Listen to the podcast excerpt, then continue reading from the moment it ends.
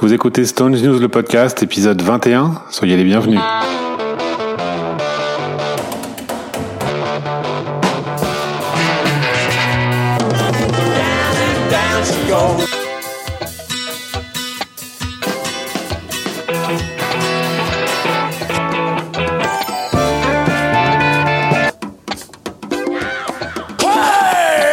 Bonjour à tous et merci de nous retrouver pour cette nouvelle émission. Salut David, salut Thierry. Salut. Salut David, salut David. Une émission qui va être un peu dense, je pense qu'on va être euh, un petit peu plus long que d'habitude, mais après tout c'est un numéro d'été, euh, ça donnera à nos auditeurs de quoi passer les, deux mois chauds qui arrivent.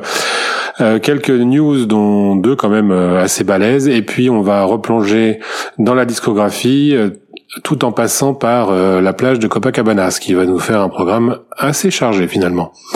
On démarre tout de suite avec la news qui est tombée tout récemment sur nos téléscripteurs. Les Stones repartent, la tournée 2021 est annoncée.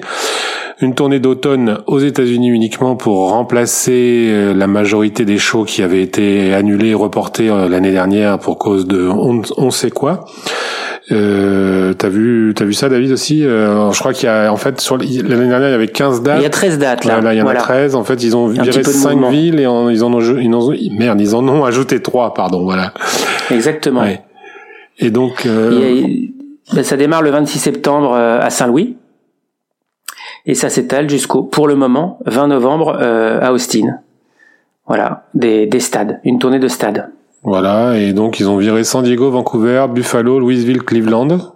Et ils ont ajouté Las Vegas, New Orleans et Los Angeles. New Orleans, ça va être au, Jazz, euh, Jazz Festival. C'est pas mal ça. Ah ouais, alors ça c'est un truc de dingue parce que le Jazz Festival, c'est euh, ça fait un peu comme Coachella en fait. C'est deux fois trois jours sur deux semaines. Ouais.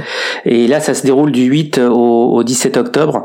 Le 8, 9, 10, puis le 15, 16, 17. Et les Stones sont totalement hors euh, festival puisqu'ils sont le, ils sont programmés le 13 octobre. Voilà.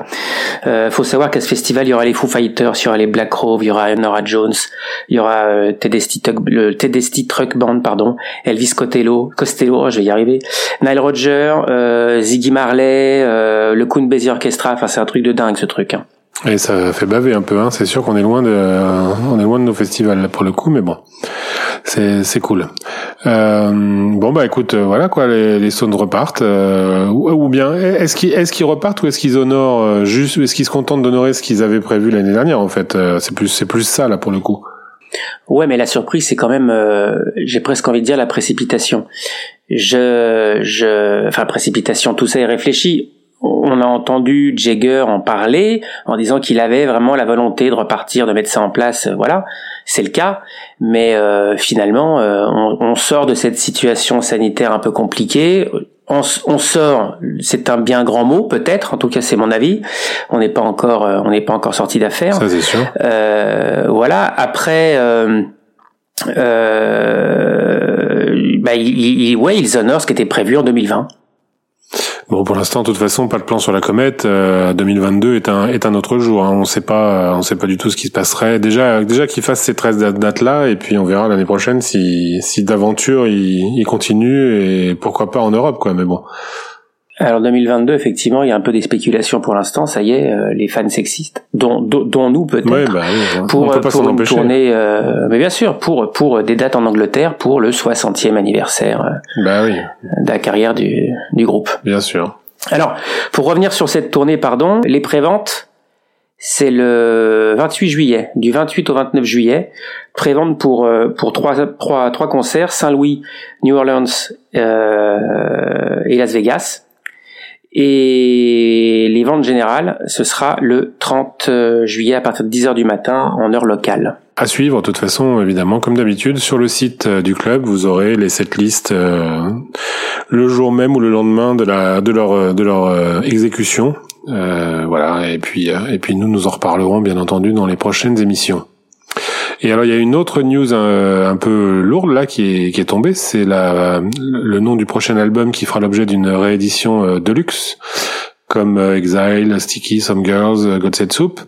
Le prochain sur la liste est donc Tattoo You. c'est Ron Wood qui a vendu la mèche. Alors bon, évidemment, je pense pas que ce soit une gaffe. Hein. voilà, il l'a annoncé en disant que Mick et lui avaient retravaillé. C'est drôle le Mick et moi, mais bon, voilà, Mick et lui ont retravaillé sur neuf titres.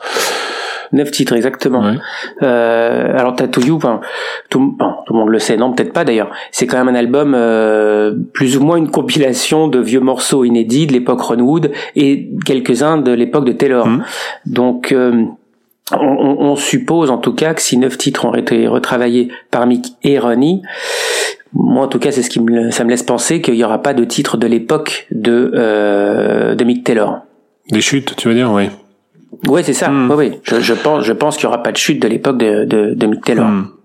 Oui, c'est possible, c'est fort possible. Ça sera, oui, hein, de toute façon, on peut s'attendre peut-être à, à avoir la, la, version reggae de Start Me Up ou quelque chose comme ça. Enfin là, il, s'agirait de neuf titres euh, inédits, quoi. Euh, apparemment, euh, on, on, va voir ce qui, ce qui sortent. Mais c'est vrai qu'à cette époque-là, en tout cas pour Tattoo You, il n'y a pas eu de session d'enregistrement à proprement parler. Je crois qu'il y a un ou deux morceaux qui étaient des compos de, des compos originales, genre Heaven par exemple, il me semble, de mémoire comme ça. Euh, quelques quelques titres, deux ou trois titres maximum qui sont des compositions de, de exprès pour l'album, mais mais le reste ce sont des fonds de tiroir effectivement. Et euh, du coup, je sais pas trop ce qui ce qui va filtrer de, de ça. Euh, peut-être des chutes de, des fameuses sessions de Paris euh, où il y avait eu tellement de choses pour pour Some Girls et, Emotional Rescue. Euh, peut-être que ça va ça va faire surface là, on verra. Euh, Peut-être, exactement. Alors, on en connaît quand même beaucoup hein, de, de, bah de ces morceaux parmi tous les bootlegs qui, qui, qui sont sortis jusque-là. La question, c'est y aura-t-il des morceaux qu'on a récemment découverts bah dans le fameux Fully Finished Studio Outtakes? Voilà. En tout cas, neuf titres inédits, euh, c'est plutôt une bonne nouvelle. Bien sûr, toujours.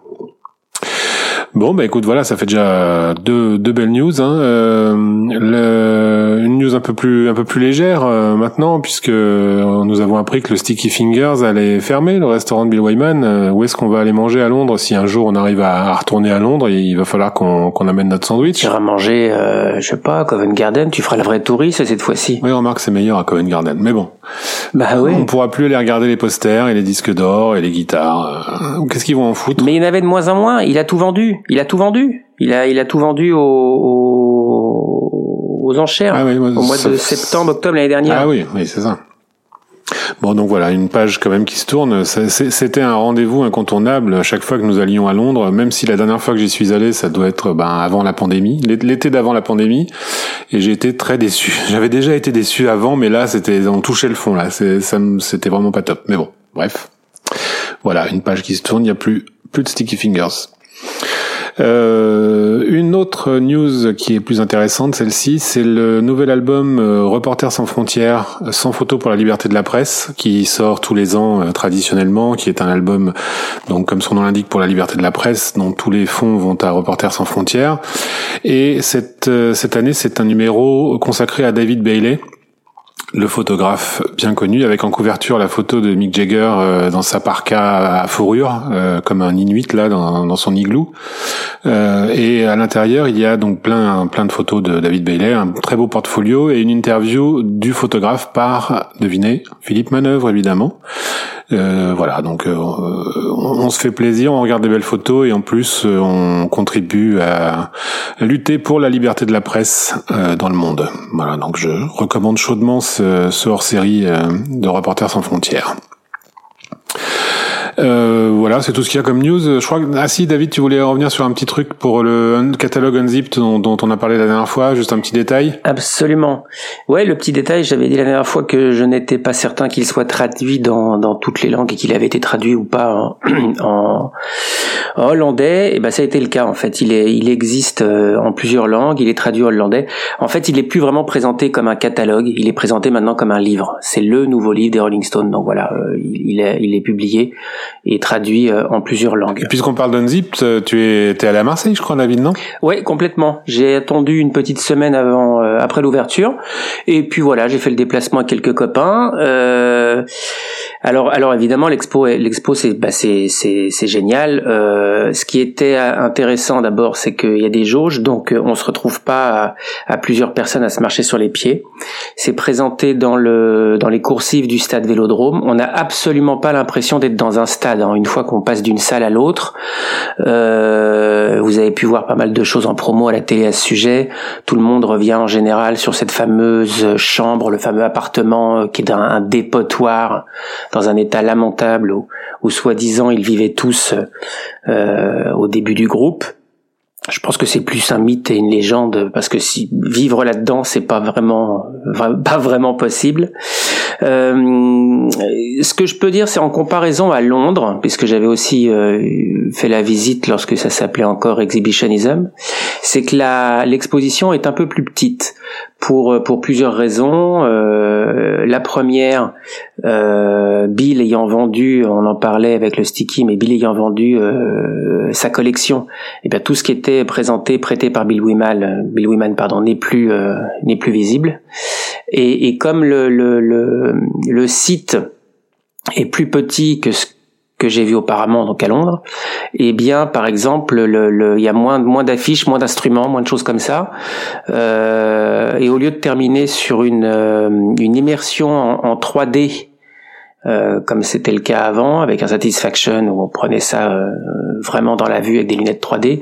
Là, on termine en immersion, pas en 3D du tout, mais sur deux extraits de de, Cuba, Painted Black et Out of Control, avec euh, six écrans autour de nous. C'est pas parce que l'exposition est plus petite qu'elle est moins intéressante parce que euh, évidemment, euh, j'allais dire si si on n'a pas visité euh, précédemment, on peut pas savoir. Mais en tout cas, voilà, on a quand même des choses à voir. Il y a quand même beaucoup de choses à lire. J'y ai passé trois heures en prenant mon temps.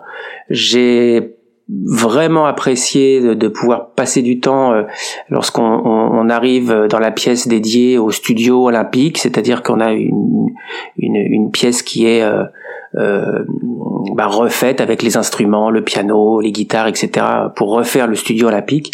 Et là, on peut jouer avec, euh, une fois qu'on a un casque sur les oreilles, on peut jouer à, à, à remixer des morceaux. On enlève les basses, les voix, etc. C'est assez sympa à faire. Voilà donc euh, bah, une, bonne expo, une bonne visite. Encore une fois, j'ai dit trois heures. On peut y passer plus de temps, on peut y passer moins de temps, et on termine par la boutique, qui cette fois-ci est très marquée euh, Rolling Stone et Marseille. Hein, il y a pas mal de merchandising avec euh, avec l'OM. Euh, et puis du merchandising exclusif à la France avec des photos, des choses comme ça. Voilà. Et puis dernière petite news pour terminer, euh, on l'avait annoncé sur le sur le site, mais ça vaut le coup d'être d'être dit. Euh, un prochain album de Runwood qui va sortir euh, début septembre, enfin à la rentrée là, euh, le 3 septembre même. Donc oui, début septembre, j'avais bon. Euh, donc il s'appelle Mr Luck, qui est un concert du Ronniewood Band avec avec Mick Taylor et Paul Weller, Mick Hucknall, Bobby Womack. Euh, on peut déjà écouter deux titres sur les plateformes de streaming et c'est un album qui semble vraiment euh, bien meilleur en tout cas que celui qu'il a consacré à, Chuck Berry. C'est un album, un tribute à Jimmy Reed, je crois que je l'ai même pas dit d'ailleurs, Jimmy Reed, hein, euh, voilà. Et donc ça, on l'attend avec un peu plus d'impatience que, ce qu'il a sorti sur, sur Chuck Berry. Je pense que ça va être pas mal. Ça sonne, ça sonne attrayant en tout cas, je trouve, ces deux titres-là. Non? Qu'en pensez-vous? Ah oui, oui, très non, mais c'est beaucoup plus euh, beaucoup plus entraînant. Euh, c'est presque plus joyeux. Je trouve que, enfin voilà, il y a puis l'esprit musical était plus euh, voilà ça, ça, joue en tout cas ça joue voilà donc c'est un live Royal Albert Hall voilà qui va sortir le 3 septembre et on peut enchaîner sans plus attendre sur Copacabana, le gros morceau de cet été. Le concert dont nous avons déjà un petit peu parlé la dernière fois, mais cette fois nous l'avons entre les mains, donc on a pu euh, tout écouter, tout regarder. Pour rappel, c'est donc le concert de Copacabana de 2006. Euh, et qui a en bonus en vidéo dans l'édition de luxe le concert de Salt Lake City de 2005. Donc on est en pleine tournée Bigger Bang. Euh, Copacabana qui était sorti à l'époque euh, sur le hum, coffret euh, Biggest Bang, mais pas complet. Il manquait, il manquait des titres. Là, cette fois, le concert est complet, comme dans la, dans la tradition de ce que sort euh, habituellement euh, Mercury, puisque maintenant, il faut dire Mercury. Et la dernière fois, nous avions émis quelques doutes, quelques interrogations sur euh, le son, le, mixage qui était moins bon que celui du, du DVD de l'époque. Euh, bon. De ce qu'on pouvait entendre du fameux single éphémère. C'est ça. Euh, ils avaient sorti un 5 titres euh, ou un 6 titres, je sais plus, euh, sur les plateformes de streaming. Bon, maintenant qu'on a tout le concert entre les mains, alors le truc c'est que quand on l'écoute comme ça à brûle pour point, franchement, moi ça me va quoi. Je trouve que ça sonne, je vois pas trop où est le problème. Après, effectivement, quand on compare avec le DVD de, de, avec Biggest Bang, il y a une différence, c'est clair, c'est pas le même mixage. Après, ce qu'il faut voir aussi, c'est que euh, c'est pas le même encodage. C'est-à-dire que sur le DVD euh, The Biggest Bang, on avait euh, une piste stéréo Dolby Digital, donc compressée, une piste Dolby Digital 5.1 et une piste DTS 5.1. À l'époque, en, DVD, ça se faisait souvent de, de, doublonner le Dolby Digital et le DTS en 5.1, puisque tout le tout le monde ne pouvait pas décoder le DTS. Et donc euh, cette fois euh, sur le Blu-ray, on a une piste euh, linéaire PCM, c'est-à-dire de la stéréo non compressée, plein pot, comme souvent sur les Blu-ray, toujours même d'ailleurs, c'est un standard maintenant, et une piste multicanal en DTS HD MA, Master Audio. Donc forcément, on a quand même une, une différence d'encodage et de compression du son. Et à mon avis, la, la nuance entre les deux pressages et les deux éditions peut aussi venir de là, parce que par exemple, sur la piste DTS HD MA de donc de Copacabana, euh, de la récente édition Mercury, euh, la, la basse et la batterie bastonnent vraiment quoi. Sur sur, sur le Tech City aussi d'ailleurs. Hein. Euh, la, la, la, batterie est à fond. Enfin, ça fait vraiment vibrer le caisson de basse. Euh, c'est pas désagréable pour une fois. Enfin, on retrouve un peu l'ambiance concert live, je trouve. Bon, euh, après, chez chacun ses goûts. C'est pour ça aussi que la piste stéréo existe. Mais euh, donc, peut-être que la différence entre The Biggest Bang et Copacabana vient aussi de l'encodage, plus que du mixage finalement. Bon, est-ce que vraiment c'est si pourri que ça? Personnellement, je vais pas en faire une crise, ça m'empêche pas de dormir. C'est, je trouve ça tout à fait audible ce qu'ils ont sorti là. Euh, vous en dites quoi? Je suis, en fait, je suis d'accord. C'est ça. C'est quand on a quelque chose pour comparer. Parce qu'évidemment, euh, quand je vous en ai parlé en disant je l'ai, je l'ai écouté, j'ai trouvé qu'effectivement, merde, euh, euh, ah, il y a quelque chose. Le son est pas extraordinaire. Mais en fait, j'étais peut-être déjà influencé par ce qu'on avait entendu et, lu auparavant en disant que le son est, moins bon, le son est pas bon, etc. Et, à un moment donné, j'ai fait euh, ce que Thierry aime bien faire. D'ailleurs, j'ai fait une comparaison Audacity, des choses comme ça avec ce qui existait. Bon, il euh, y, a, y, a, une petite différence euh, évidemment, mais finalement, ouais, une fois qu'on est dedans, on est dedans. Quoi. Y a, on n'est on n'est pas dérangé, euh, on y va quoi. Thierry? Je vous rejoins tout à fait sur ce coup-là. Ouais, je vous rejoins tout à fait. Euh, parce qu'encore une fois, euh, il suffit de comparer avec des documents dont la qualité est moins bonne. Hein, on en parle entre nous euh, en préparant l'émission, mais rappelons-nous par exemple du son de la diffusion télé à l'époque du concert de Buenos Aires, qui était trois jours plus tard. Euh, C'était un son beaucoup plus brut, euh, moins de public, euh, plus de défauts, je dirais comme ça. Euh, plus de défauts en tout cas que la diffusion en direct de, de, du concert de Rio. Et donc si on avait eu ce, ce son-là d'origine, forcément on aurait plus apprécié le son définitif de ce nouveau produit de chez Mercury. Euh, donc on, voilà, c'est faussé en fait. Euh, en plus on se gâche un peu le plaisir quand on commence à comparer. Voilà, il faut prendre le produit. Il faut prendre le produit comme il est. Et il est très bien en fait. Voilà. Bon, c'est pas un produit révolutionnaire, ça va pas changer. Les gens qui n'aiment pas les Stones de 2005, on vont pas plus 2005 2006, vont pas plus s'aimer après avoir euh, visionné ce concert. Euh, enfin moi en tout cas, je voilà, je, je suis très content. Voilà, beau produit, euh, on le dit une fois de plus. Euh, il y, a, un truc que j'ai pas fait. Je sais pas si vous avez, si vous l'avez fait vous. Le, vous avez comparé les deux films. Est-ce que c'est le même film, le même, euh, le même editing, le même montage des films ou pas? Ou, le, ça a été refait au niveau des plans, des coupes, des vous savez pas J'avoue que j'ai pas le temps. J'ai pas le temps. J'ai pas fait. non, j'ai pas fait. J'ai regardé euh, comme ça. Évidemment, on apprécie les quatre titres en plus euh, sur sur Rio, je parle. Mais non, non, j'ai pas pris le temps de comparer euh, comme comme on l'avait fait d'ailleurs euh, sur le Miami en disant que c'était pas tout à fait le même montage. À, mon avis, on est on est dans la même dans la même mouvance quoi. Je pense aussi. Ouais. Et quand même, le, le concert bonus est sympa, je trouve, Salt Lake City. Euh, à, un, an d'écart, on est, je trouve qu'on est sur deux concerts vraiment, évidemment deux concerts très différents, aussi du fait que Copacabana c'était quelque chose de, de différent en lui-même dans la tournée. C'était vraiment un point, un point d'orgue, un peu, un peu comme le Cuba de Havana Moon, quoi, euh, dix ans plus tard. Oui. Euh, c'était euh, Copacabana. Quand on voit sur l'ouverture du concert, quand on voit, enfin une image qu'on connaissait déjà, mais de le revoir comme ça, c'est vrai que c'est pas un concert euh, Big Bang, c'est pas un DVD que je me mettais tous les jours non plus. Vous, vous oui, je sais, mais moi pas trop. Euh, et donc c'est vrai que quand on a ce plan, ce travelling là sur la plage, à un moment, enfin moi je me suis, je me suis dit mais c'est c'est des, en fait c'est c'est des gens numériques, c'est comme George Lucas quoi, c'est c'est pas des vrais gens, c'est insensé, c'est vraiment insensé là, là jusqu'où ça va. C'est euh, à des kilomètres. Il y a, y a, du monde à des kilomètres euh, plus loin de la, scène, quoi. C'est vraiment très très impressionnant. Donc évidemment, euh, quand on compare à un concert de tournée classique comme l'est Salt Lake City, c'est très différent, tant au niveau du jeu, de la setlist aussi un petit peu, bien sûr, de l'énergie du groupe. Enfin, je trouve ça très différent. Et Personnellement, je crois que je préfère euh, Salt Lake City. D'ailleurs, euh, au niveau de la, musicalement, je parle, même si c'est une tournée globalement que j'aime pas trop, euh, cette tournée Bigger Bang. Mais ce concert de Salt Lake City, je, ouais, je, je trouve c'est une bonne, c'est un chouette bonus quoi. c'est un beau cadeau. Enfin, en, ce qui me concerne, Salt Lake City, bah, je me suis précipité dessus. Hein. Concrètement, lorsque j'ai ouvert le, le, le produit, c'est le premier que j'ai regardé. Et euh, je l'ai regardé complet, hein, parce que faut le dire, on, enregistre en fait, on vient juste de le recevoir, et j'ai pris le temps avant de regarder l'émission de, de, me faire le Salt Lake City complet.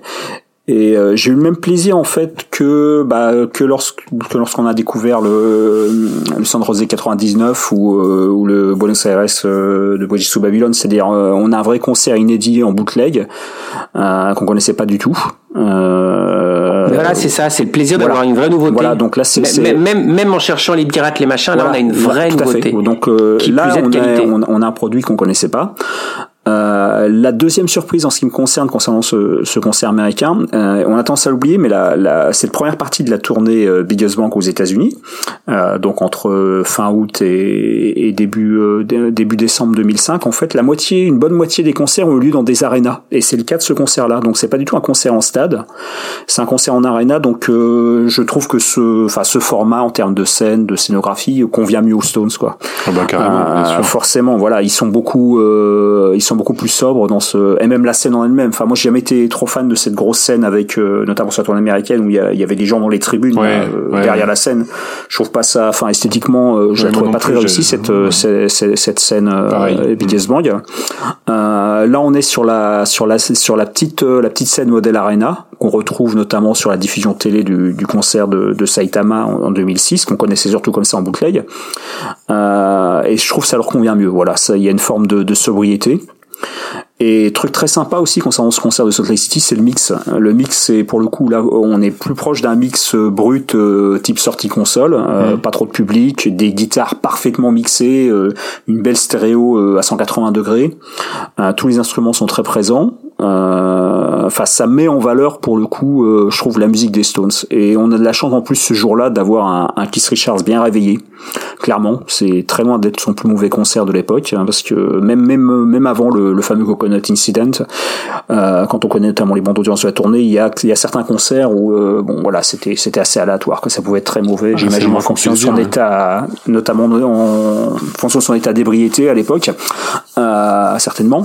Euh, là, on est sur un soir où il est parfaitement, on le voit sur les différents morceaux, il est, euh, il, voilà, il est là quoi, il est présent. Roddy aussi est très très bon. Euh, enfin, on a un groupe qui est assez concentré. Euh, donc c'est bon le, petit bémol c'est peut-être la setlist mais bon quand on regarde avec le recul pareil il a tourné Biggest Bang jusqu'à jusqu'au printemps 2006 la tourné Biggest Bang une tournée où les setlists sont très très statiques c'est d'ailleurs certainement la tournée depuis 89 euh, où les tournées où les setlists sont les plus statiques d'un soir à l'autre. Donc là, on a que quatre titres de décalage euh, entre, enfin quatre, titres différents entre Salt Lake City et, Rio. Euh, mais si on fait une statistique sur l'ensemble de la tournée américaine, euh, dans le meilleur des cas, il y aurait eu un concert où on aurait eu par rapport à Rio sept titres différents. Sinon, c'était jamais plus trois quatre titres. il variait très très peu hein, sur cette tournée. Ouais, ouais. Donc il n'y avait pas le choix. Après, pourquoi ont-ils choisi ce concert-là? Est-ce que c'était le premier en haut de l'étagère quand ils ont cherché? Ou est-ce que vraiment ils ont pris le temps d'en regarder plusieurs et de se dire celui-là, il jouait bien ce soir-là? Ça, on le saura jamais. Mais en tout cas, voilà, il faut le prendre comme c'est. C'est un concert sympa. Euh, il, a, il a rien de révolutionnaire. Euh, c'est pas forcément le truc qu'on attendait. Euh, donc c'est une bonne surprise. Voilà. Hmm. Je pense que oui, je pense qu'il l'avait sous la main effectivement. Que c'est comme tu as dit une arena. Euh, et puis la bonne surprise, c'est que l'image est 16 neuvième aussi. Ça c'est cool. Oui, ça aussi oui. Ah oui, oui. L'image d'ailleurs beaucoup plus. Enfin, le dans l'ensemble, je trouve beaucoup plus intéressant à regarder que que Rio. Quoi. Euh, bon après Rio, je fais partie des gens. Je le connaissais par cœur déjà à l'époque du bootleg. Ah, tu vois. Parce qu'en 2006, il y avait eu un double DVD bootleg euh, qui comprenait, euh, c'était un DVD double couche qui comprenait Rio et Buenos Aires. Donc je les ai regardés, je me les suis mangés, je les connaissais par cœur, avant même la sortie donc de, de Biggest Bang. Euh, donc c'est quelque chose que j'ai beaucoup regardé à l'époque, que j'ai voilà, comme qui ont pris des petits documents qui ont pris la poussière depuis. Mais j'avoue que là, en regardant Rio, je me suis rappelé de beaucoup d'images en fait. Euh, L'ambiance, voilà, c'est pas un concert que je regardais régulièrement, c'est pas forcément mon concert préféré, euh, tout époque confondu. Euh, c'est-à-dire que quand je ressortirai euh, mon petit coffret euh, de, chez Mercury, là, ce sera certainement pour regarder Salt Lake City plus que Rio, c'est évident. Donc comme d'habitude, c'est disponible dans beaucoup de formats, on en a parlé. Hein, il y a une édition vinyle noire, une édition vinyle en couleur, et puis le, coffret super de luxe avec Salt Lake City, il est format format vinyle, un format 30-30. Euh... et le magasin euh, Rolling Stone Carnaby, euh, le Carnaby Store, euh, a proposé une édition strictement limitée, 500 exemplaires à la boutique, 500 exemplaires en ligne, du live à Copacabana, une édition splatter, c'est-à-dire trois vinyles éclaboussés, voilà. On c'est pas le même format qu'Atlantic City en fait. Non, et c'est dispo soit en, en DVD, soit en Blu-ray, c'est-à-dire que euh, le, le, Rio en DVD et Salt Lake City en DVD plus les deux, deux CD de Rio, ou alors euh, euh, Rio en Blu-ray, Salt Lake City en Blu-ray et les deux CD de Rio. Et une fois de plus, on peut le dire, c'est pas cher. Oui, c'est vrai. Mais oui, non, on est en dessous de 50 balles encore. Euh, c'est. Et il y a une polémique aux États-Unis parce qu'au contraire, aux États-Unis, il est vendu à un prix premium, euh, faut compter dans les 80, même plus limite. Je crois qu'au prix de lancement, il était pas loin des 100 dollars. La, la, version de luxe aux États-Unis sur les, chez les disquaires américains. C'est assez curieux. Eh ben, on a de la chance pour une fois. Tout à fait. Très bien, ben on va pouvoir enchaîner sur la, la, discographie. On continue notre notre épopée. Euh, on s'était arrêté la dernière fois aux portes euh, de Beggars Banquet, puisque nous, nous étions, nous avions interrompu notre nos, chroniques à Satanic Majesties. Donc cette fois, on attaque 1968. Euh, 1968, euh, Beggars Banquet, qui sort. Alors euh, on arrive avec Beggars Banquet, c'était déjà le cas, donc je l'avais dit la dernière fois hein, avec euh, avec Satanic. Euh, on se calme un peu au niveau des, des multiples éditions euh, américaines et anglaises. Euh, cette fois, on, on, a une édition unifiée. ce qui est quand même un détail notable, c'est que la pochette a été refusée par DK à, à l'époque de la sortie. Donc l'album sort fin 68, le 7 décembre et il a été euh, censuré, la pochette a été censurée et il est donc sorti sous une pochette blanche, euh, sous la forme d'un carton d'invitation. Euh, c'est une pochette assez fameuse hein, qu'on connaît tous. Et, et au niveau du, du, CD, donc quand l'album est sorti en CD, il est sorti avec la pochette restaurée. Et c'est le tout premier album des cas à être sorti en CD, euh, dans une édition qui est assez rare aujourd'hui en fait, euh, qui est reconnaissable au logo London différent sur la galette. Il est imprimé en noir euh, sur un triangle rouge, avec l'oreille avec les lettres FFRR. Euh, et donc cette édition-là, c'est le premier CD euh, de la période des à être, à être sorti donc Beggars Banquet. Et ensuite, euh, il a été republié en, euh, comme les autres avec les, les, les bandeaux Digitally Remastered, ceux dont on a parlé la dernière fois. Mais euh, donc avec la pochette restaurée, celle qui avait été refusée en 68, donc le mur, de, le mur des toilettes avec les graffitis.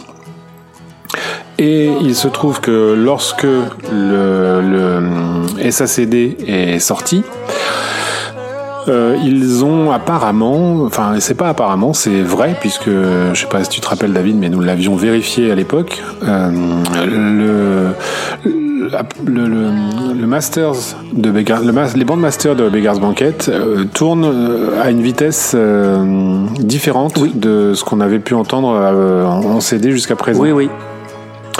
Et donc depuis le SACD, l'album tourne à la bonne vitesse. Euh, voilà. Donc, y a, et, effectivement, quand on regarde, il y a 48 secondes de décalage sur l'ensemble, sur, sur, un CD. Donc, euh, quand on regarde le, CD, euh, voilà, le CD est 48 secondes plus long que le, que le SACD. Donc, euh, bon, voilà. Sur 10 titres, ça fait 4, presque 5 secondes par titre. Non, c'est pas rien. Et en fait, ça s'entend. Non, non, ça s'entend, ça s'entend vachement. La, la, nouvelle version tourne un peu plus vite. Donc, voilà. Donc c'est c'est quand même euh, amusant euh, d'être noté. Et c'est et, cette euh, cette version là, ces bandes là sont devenues heureusement les les bandes master pour la suite, pour toutes les autres rééditions et notamment aussi pour les morceaux issus de Beggars Banquet qui se sont retrouvés sur différentes compilations après cette après cette édition et sa CD. Voilà. Euh, donc ensuite, après Beggars Banquet, est paru alors, une, euh, une compilation, euh, Big Hits Volume 2, Through the Past Darkly, qui est sorti en, en septembre 69. Euh, bon, euh, là pas pas grand chose d'intéressant. Ça reprend. en fait, c'est la suite de, de Big Hits dont on avait déjà parlé, qui reprend comme Big Hits les faces A des 45 tours américains et, et les phases et, anglais. Donc là, à nouveau, il y a deux couplages différents en, en vinyle à l'époque. Et en CD, c'est euh, le couplage américain qui est fait euh, office de, de, de maître étalon, euh, mais pas dans le même ordre que le, que le vinyle. Bon, voilà, sais pas pourquoi, mais le couplage, le couplage est différent. La tracklist est pas dans le même, pas dans le même sens. Bon, pas très grave. C'est une compile, on s'en fout un petit peu. Et, il a une jolie pochette. Tout il a une jolie pochette. Euh, il a une pochette donc qui était sortie. la pochette est octogonale, c'est la fameuse pochette octogonale. Euh, qui n'a jamais été euh, reprise en, en, CD, sauf évidemment, devinez où? Chez nos amis japonais. Donc au Japon, il est sorti euh, en CD, en en pochette octogonale, mais mais pas pas ailleurs. Et ensuite vient Let It Bleed, qui est quand même donc là cette fois on s'attaque à du lourd. C'est on entre dans le, la grande période du groupe. Enfin déjà déjà des Beggars Banquet, hein, on va dire. Donc Let It Bleed qui sort euh, un an après Beggars Banquet, euh, le 28 novembre 69. Euh, alors là, on est, tout le monde est d'accord là aux États-Unis, en Angleterre, c'est le même album partout. Euh, quant au CD, il n'y a pas de différence notable non plus, c'est la même chose. Euh, sauf que euh, à nouveau au niveau quand sur le SACD, il y a une, une, petite particularité. Les titres sont enchaînés. Il n'y a pas de blanc entre les titres, donc tous les titres s'enchaînent ce qui était euh, le cas euh, sur le sur le vinyle. Alors j'avoue que euh, je ne, je ne sais pas si c'est également le cas sur les éditions suivantes, les éditions CD simples. Est-ce que les titres s'enchaînent? J'ai pas racheté ça, donc je ne sais pas. Je suppose que oui. Je vois pas pourquoi ce serait différent. Euh, toujours est-il que le, CD dure 43 minutes 34 secondes et le SACD lui 42 23. Donc euh, là on perd plus d'une minute, hein, une minute 10 de, de différence c'est pas mal. Donc euh, grand album, Let It Bleed évidemment, premier album avec euh, Mick Taylor, dernier album avec Brian Jones. Sur, euh, c'est un chassé croisé. En, vérité, c'est surtout un album de Keith Richards, hein, puisque il fait la pompe, comme il disait, sur beaucoup de morceaux, sur tous les morceaux d'ailleurs. Brian Jones joue sur Midnight Rambler, Mick Taylor sur Country Honk. Et puis, et puis le reste, c'est vraiment du, du Keith Richards pur jus à son sommet. Euh, à l'époque où il a découvert l'Open l'Open G, l'Open de Sol, et puis voilà. Donc c'est un, grand album incontournable évidemment.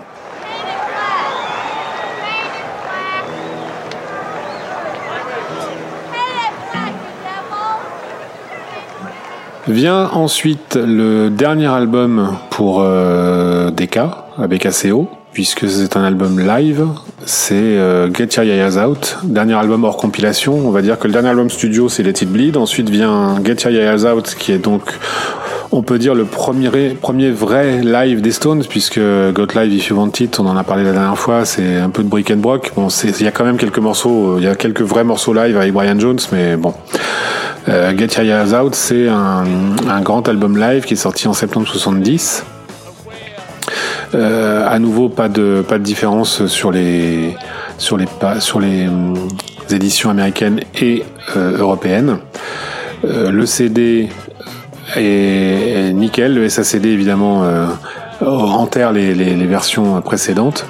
Et aujourd'hui, euh, c'est toujours cette version SACD et ces fameux remasters DSD dont on peut profiter.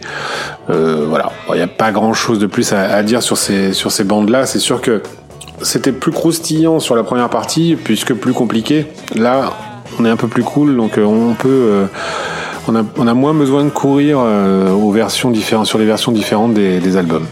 Euh, il y a eu donc euh, en, en 2009 une, une réédition euh, assez prestigieuse et intéressante de Get Your Years Out pour les, les 40 ans de, de, la tournée de 69 en fait, euh, 40e anniversaire de, de l'album on va dire, même si c'est pas tout à fait ça. Euh, et donc il est sorti dans un dans un beau coffret euh, format format vinyle avec d'ailleurs l'album en CD et en vinyle dans le, dans le coffret. Et puis surtout avec un, deuxième CD, donc l'album la, complet évidemment sur le, premier CD. Et puis euh, sur un deuxième CD de, bonus. Euh, tout un tas de choses euh, merveilleuses comme par exemple les premières parties de B.B. King et de Ike et Tina Turner. Donc là, c'est pas des Stones, hein, mais mais c'est quand même très très intéressant. Et puis aussi euh, des titres euh, pour compléter le tracklist qui fait qu'on est proche d'un concert complet de, l'époque, euh, quasiment, puisque donc ont été rajoutés I'm Free, Satisfaction et quoi, Under My Thumb, You Got to Move et Prodigal Son. Que si on les remet dans l'ordre, on a l'équivalent d'une setlist standard de, des concerts de New York. C'est ça. Puisqu'en fait, euh, ils, ont laissé, ils ont laissé quand même l'album, les 10 titres de l'album euh, euh, oui, d'origine de 70 en l'état. Ce qui, à mon sens, est une bonne chose parce que ils sont sortis comme ça. Donc l'album est sorti comme ça, on le laisse comme ça. Et donc en, en bonus, il y a les cinq titres euh, que je vous ai cités là pour euh, pour compléter. Et effectivement, il suffirait de les remettre dans le dans le bon ordre pour avoir euh, le concert le concert complet de, de, New York en 69. Ce qu'on fait des bootleggers japonais, il faut pas le dire. Non, d'ailleurs on ne le sait pas. Voilà, on le dit pas d'ailleurs. Euh, je te laisserai Thierry parler des, de, de, des deux compilations, euh, des compilations DK. Euh, Tout à fait. Tout à fait. Hein, on en parlera on, un peu plus tard. On en parlera après. Voilà. Donc en, euh, fin fin 70, donc c'était c'est la fin de contrat pour les pour les Stones chez chez ABKCO. Ils vont enfin pouvoir se séparer d'Alan Klein euh, dans dans une ambiance euh, assez pourrie puisqu'ils se rendent compte que Alan Klein les a plus ou moins plus plutôt plus que moins d'ailleurs escroqués hein, au passage. Et euh, pour rester poli. Voilà. Et donc Sir Mick Jagger, qui n'était pas encore Sir, mais à qui on la faisait pas, euh, a décidé que plus jamais. Et donc les Stones créent leur euh, propre label, Rolling Stones Records, qui va être dans un premier temps, à l'époque, distribué par Atlantic Records euh, du bien-aimé Ahmet Ertegun. Euh, et le premier album à sortir sur euh, ce label Rolling Stones Records, c'est Sticky Fingers, donc qui sort en 71.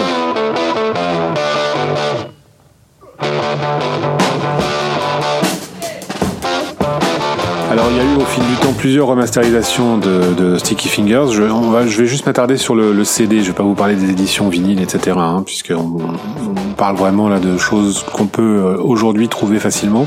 Donc le, le, vinyle était sorti à l'époque évidemment avec la pochette, c'est la fameuse pochette avec le jeans et la vraie braguette. Euh, le, premier CD qui est sorti, c'est un, c'est sur euh, CBS puisque ensuite euh, le, contrat avec Atlantic Records s'est transformé et ils sont partis chez CBS. donc le, le, premier CD CBS, c'était dans cette fameuse collection Nice Price qui était assez pourrave, hein, puisque comme beaucoup de, CD des années 80, c'était les bandes analogiques transférées sur, sur la galette à brûle pour point, ce qui faisait évidemment un son assez métallique et enterré. Il a fallu attendre euh, les fameuses remasterisations de Virgin en 1994 pour euh, profiter pleinement de, Sticky Fingers en, numérique. Et là, on prend une grande claque à l'époque. Alors ça, ce que je dis là, ça vaut pour euh, toute la discographie Rolling Stone Records, en fait, jusqu'à de, Sticky Fingers à, à Steel Wheels puisque euh, je vais pas revenir là-dessus à chaque fois, je ne le redirai pas pour chaque album, mais euh, ces remasterisations Virgin sont étaient vraiment sont toujours euh, assez exceptionnelles, elles sont excellentes, elles sont tout à fait audibles aujourd'hui et elles tiennent la route. Évidemment, comme ce n'est plus la maison de disques distributrice euh, du catalogue des Stones de Rolling Stone Records aujourd'hui, ben on les trouve plus facilement, mais enfin, ce ne sont pas des pour autant, on arrive à les dénicher euh, euh, d'occasion où ça se trouve encore. Euh, sachant que donc à l'époque, en 94, les albums Sticky Fingers jusqu'à euh, Tattoo You était sorti dans une édition collector de luxe qui reprenait fidèlement, c'est-à-dire qu'il y avait la braguette sur le CD. Les, pochettes étaient un peu plus grandes que, les pochettes CD classiques et il y avait la braguette sur Sticky Fingers. ils avaient même poussé le raffinement jusqu'à mettre un petit celluloïde euh, pour ne pas abîmer le, boîtier euh, cristal du, CD, euh, pour que la braguette n'abîme pas le, boîtier cristal. Et oui, de là est née chez certains une passion dévorante pour les vinyles réplicas japonais. Je dis ça, je dirais. Et donc cet album Sticky Fingers, évidemment, c'est un, monument. Hein. Il, est, ressorti dans une édition de luxe récemment puisque ça fait partie de cette vague euh, d'albums qui ressortent, d'albums Rolling Stone Records qui, ressortent dans des versions de luxe avec des bonus. Euh, cette cette édition était euh, sortie donc en 2014, c'est ça? 2015 2015. Et euh, donc ça reprenait les, les 10 titres de l'album Sticky Fingers. Euh, ensuite, il y avait euh, 10 titres, il y a, puisque on peut, celle-là on la trouve sans problème encore aujourd'hui. Et donc sur le deuxième CD, il y avait des versions euh, différentes, donc 5 titres de Brown Sugar, Wild Horses, Can't Knocking, Beach et Dead Flowers qui étaient en versions différentes, euh, mix, euh, enfin bref, faut écouter-les si vous les connaissez pas, évidemment, je pense que tout le monde les connaît, mais bon. Et ensuite 5 titres du Round euh, en 60, 71. Euh, euh, et un troisième CD qui est lui uniquement dans le coffret, comme on dit, Super Deluxe, qui reprend le concert de, donné à l'université de Leeds en 71.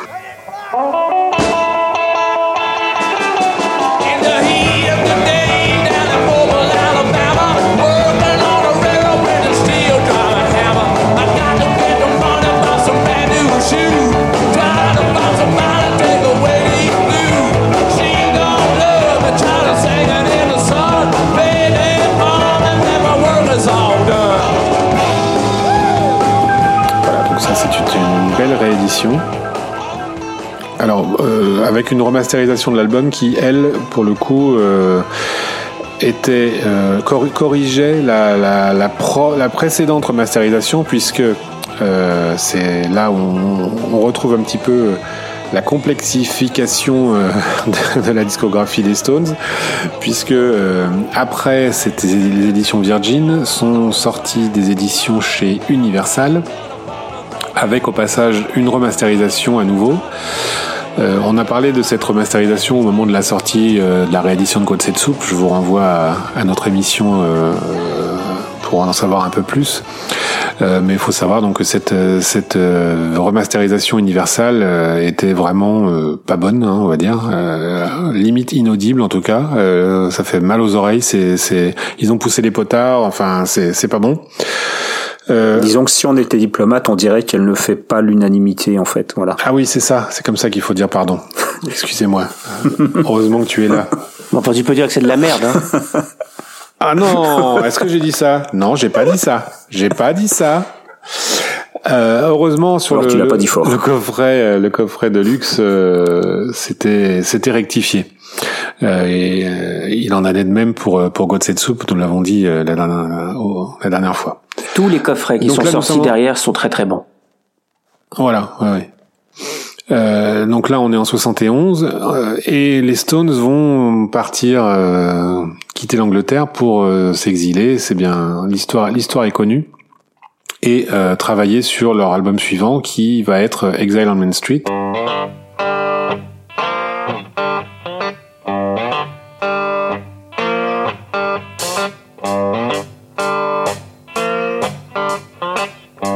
Qui est le premier double album de leur discographie, puisque c'est sorti sur deux vinyles. Et euh, le CD CBS, lui, est sorti euh, sur un seul, une seule galette. C'était plutôt cool à l'époque parce qu'on pouvait écouter l'album sans avoir à se lever pour euh, retourner les, les, faces et changer les disques. En revanche, ben, comme pour Sticky Fingers, le son était vraiment pas terrible.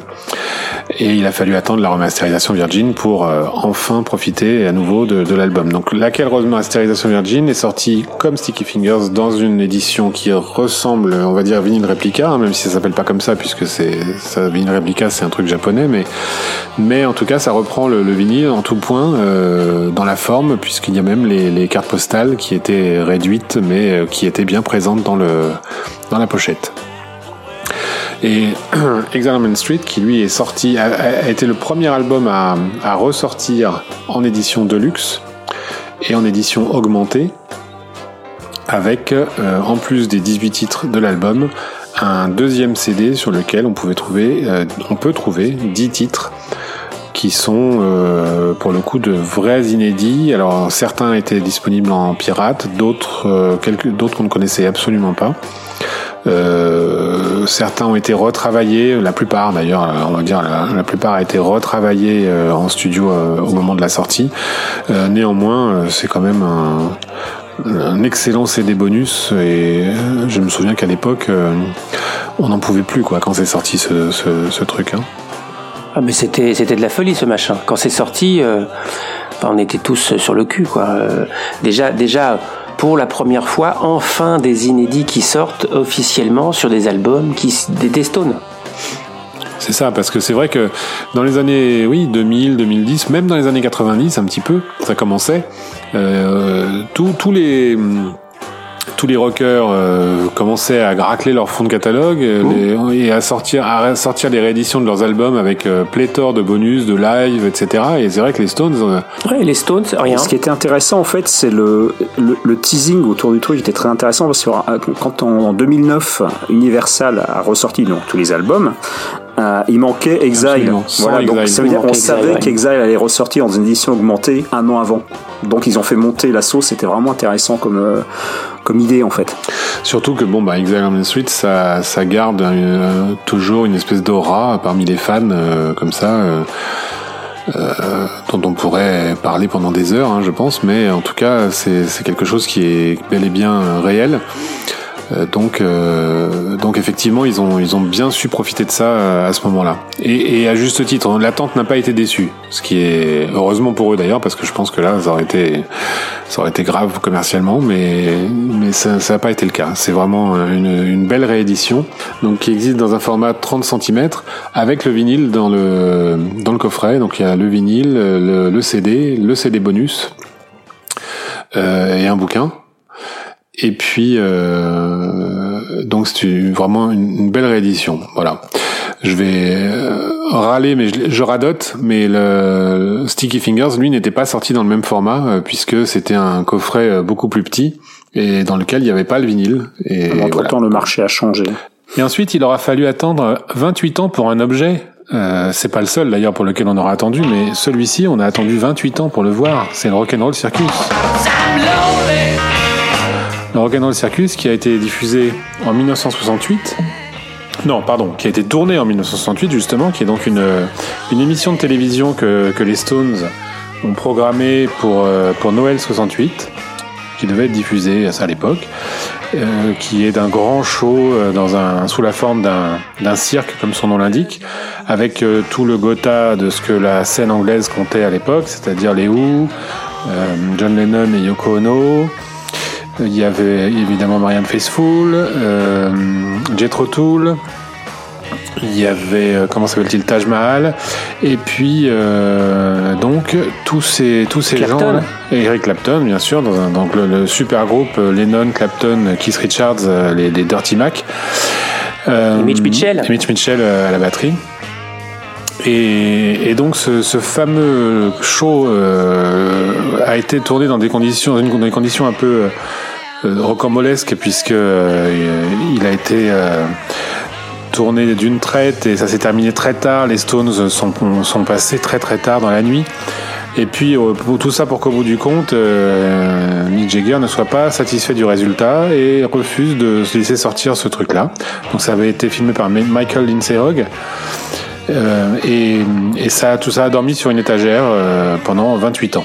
Et puis en, en, 96, il y a une VHS qui est, sortie officiellement. Alors évidemment, inutile de dire qu'entre 68 et 96, il y a plusieurs bandes pirates qui ont circulé, mais l'image était vraiment dégueulasse. Le, le son était vraiment moyen. C'était des copies de copies, ça bavait, c'était rouge, c'était bleu, c'était pas beau.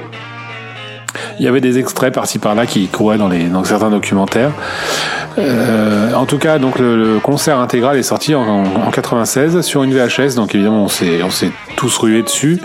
Euh, il y a même eu un laserdisc qui est qui est sorti à l'époque. Euh, c'est sorti en DVD quelques années plus tard dans une édition remasterisée qui était vraiment propre, on peut le dire pour un DVD. C'était un beau DVD. Il y avait même quelques bonus, euh, un, packaging digipack qui était assez sympa.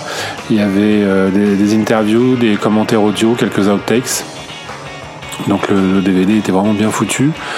Euh, et puis ensuite, il est sorti il y a peu en, en Blu-ray. Dans, à l'occasion d'une édition également en, en, coffret vinyle CD Blu-ray. Donc aujourd'hui, le, le Rock and Roll Circus est disponible dans la meilleure qualité possible avec euh, avec tous les tous les bonus euh, qui existent, je pense, sur la autour de cette affaire.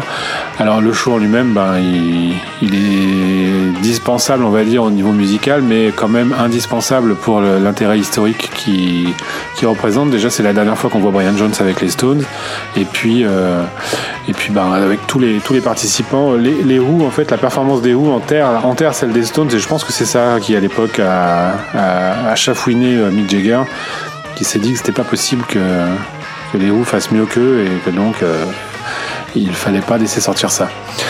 Euh, donc en tout cas, euh, voilà, disponible et euh, tout à fait recommandable. C'est l'audio, c'est disponible en audio, en CD et en vidéo euh, sur un, un Blu-ray. Donc voilà, de très bonne qualité. Ce qui peut nous permettre donc d'enchaîner sur ce qui existe en, en vidéo sur cette période. Thierry, je crois que tu as fait un tour de la question. Tout à fait, ouais, ouais. Donc c'est vrai que la dernière fois on avait un peu évoqué donc les, quelques documents vidéo de la période euh, entre guillemets Brian Jones. Euh, donc pour la période qui nous occupe aujourd'hui, bah il n'y a pas non plus pléthore de documents euh, officiels en vidéo, donc ça va être assez, assez rapide de les de les énumérer. Donc je vais faire une petite euh, petite liste comme ça dans l'ordre chronologique, non pas de sortie cette fois-ci, contrairement à, ce que tu viens de faire avec le, le de Circus, mais là par rapport à l'enregistrement. Voilà. Donc le premier document euh, de cette période 68-72 euh, qui nous intéresse en vidéo, bah, c'est tout simplement le, film de Jean-Luc Gollard, One Plus One, qui s'appelait également Sympathy for Devil dans sa version euh, américaine avec un, montage légèrement différent. Donc ce film, on le connaît tous, hein, c'est un, film entre guillemets artistique euh, de, Jean-Luc Godard qui alterne donc des, des scènes euh, que personnellement j'ai jamais trop compris, euh, avec une, thématique a priori politique euh, assez obscure, et donc des, des scènes de tournage des Stones en studio à l'Olympique en mai, mai 68 pendant qu'ils enregistrent Sympathy for the. Donc document forcément intéressant puisqu'on voit la genèse complète du morceau, euh, parce que dans les premières scènes, euh, on voit Nick euh, qui joue un, air vaguement folk à la guitare sèche, et on finit à la fin par, par les, les, membres des Stones et leurs petits amis respectifs en train de faire les chœurs sur le morceau définitif. Euh, donc One Plus One est sorti euh, à différentes époques en VHS, euh, mais il a fallu attendre vraiment les années 2000 pour avoir une très belle édition chez Carlotta Film. Donc avec les deux montages, le montage d'origine One Plus One et le, remontage plus commercial soi-disant de, de Sympathy for Devil. Et il est sorti depuis donc en, également en Blu-ray et donc un joli petit livre disque comme ça et c'est vraiment une très très belle édition. Le son est parfait, l'image est parfaite. Donc euh, document euh, totalement indispensable euh, pour les fans des Stones. One plus one. Ensuite, diffusé à la télé, donc sur Granada TV en 69, le fameux concert de Hyde Park, donc concert de premier grand concert des Stones avec euh, enfin premier grand concert des Stones d'une nouvelle époque on va dire. Donc premier concert avec euh, Mick Taylor euh, également qui s'est transformé par la force des choses en, en hommage à, Brian Jones. Donc ce concert qui a été diffusé à la télé par Granada, donc il est sorti en moultes éditions VHS, DVD, parce qu'en fait Granada a négocié les droits pays par pays, ce qui fait que selon les pays, on a des, des produits différents, des jaquettes différentes. Euh, donc a priori la première version commerciale est sortie en 83 en VHS et depuis il y a eu régulièrement des parutions. Euh, c'est un peu un peu le bazar, je dirais, euh, les, les rééditions de Park, mais bon, il y en a deux à l'heure actuelle. On peut dire qu'il y a, vraiment deux éditions qui font référence. Donc en DVD, il y a l'édition euh, de 2006, typiquement française, hein, sortie chez Naïve, qui était la première édition à comporter trois bonus tracks qui n'étaient jamais sortis. Donc trois morceaux du concert, donc en, en soundboard mono, enfin qui est de vrais outtakes du, du film, sortis de nulle part, qui ne circulaient pas non plus en bootleg. Euh, donc cette édition euh, française est restée euh, exclusivement très longtemps en fait. Je crois qu'il a fallu attendre plusieurs années pour qu'il y ait un, label anglais qui sorte un équivalent. et même encore à l'heure actuelle, certaines éditions, notamment au Japon, aux États-Unis, ne comportent toujours pas ces fameux trois bonus. Voilà. Sinon, euh, autre édition qui fait référence, euh, donc c'est la dernière édition américaine en date, euh, donc c'est assez assez curieux en fait, parce que donc comme je le disais, Granada TV a, négocié les, les, comment dire la, licence au coup par coup, et aux États-Unis en fait c'est Eagle, Eagle Rock qui avait eu le qui avait récupéré les droits. Donc, bah, ce qu'ils ont fait chez Eagle, ils, ont fait la, ils ont fait des choses assez, assez sympa en soi, c'est qu'ils l'ont sorti aux États-Unis sous la bannière From the Vault avec le logo From the Vault, euh, donc on connaît de, de, toutes les sorties euh, qu'on a eu également en Europe, euh, dont, on, dont, on, a tout, on a souvent parlé. donc cette édition From the Vault, en dehors de, de, la jaquette sympa qui permet de le mettre dans sa discothèque à côté des, des, des du, Tokyo 90, Los Angeles 75, etc., etc., c'est d'avoir une bande son en stéréo, c'est-à-dire les huit titres de, de, de la diffusion télé sont en pur stéréo. Euh, donc ça c'est vraiment c'est vraiment sympa. D'ailleurs les, les Japonais l'ont repompé en bootleg audio. C'est la seule la seule euh, possibilité d'entendre euh, euh, Hyde Park en, en, pur stéréo. Donc le son est vraiment une tuerie. L'image est toujours la même par rapport à ce qu'on connaît de, de, de, depuis notamment l'édition DVD de 2006 française, mais le son est vraiment le son est vraiment top. C'est sorti en, DVD et en Blu-ray donc aux États-Unis. Donc je crois que le, le DVD est zoné mais pas le Blu-ray. C'est à vérifier hein, parce que je je, je l'ai pas sous la main là, mais c'est vraiment une, très très belle édition. Donc ensuite, euh, document euh, document suivant, bah, c'est la fameuse tournée américaine, c'est le film Jimmy Shelter que tout le monde connaît. Donc euh, Jimmy Shelter sorti euh, fin 70 début 71 au cinéma en Angleterre. Euh, ensuite exploité commercialement euh, donc de façon plus ou moins aléatoire pendant pendant un certain nombre d'années. Il y a eu ensuite une grosse sortie dans les années 90 en VHS et même en, vidéo disque à l'époque, format totalement obsolète aujourd'hui évidemment, en laser disque. Euh, mais il a vraiment fallu attendre, je crois que c'est en 99 ou 2000, euh, où le, le, prestigieux label américain Criterion a sorti une sublime édition de Jimmy Shelter. Euh, donc euh, le, je crois que le DVD est malheureusement zoné. Euh, c'est un zone 1 comme tous les tous les critérions. Euh, mais oui, l'édition vraiment somptueuse. Il est zone 1 effectivement et il est sans aucun sous-titre euh, du tout. Faut être absolument anglophone quoi. Ouais. Mais par contre, la qualité d'image et de son euh, ce, à l'époque, c'était vraiment, c'est un vrai choc ouais, de ah découvrir cette édition. C'était une folie. Ce le packaging était très sympa.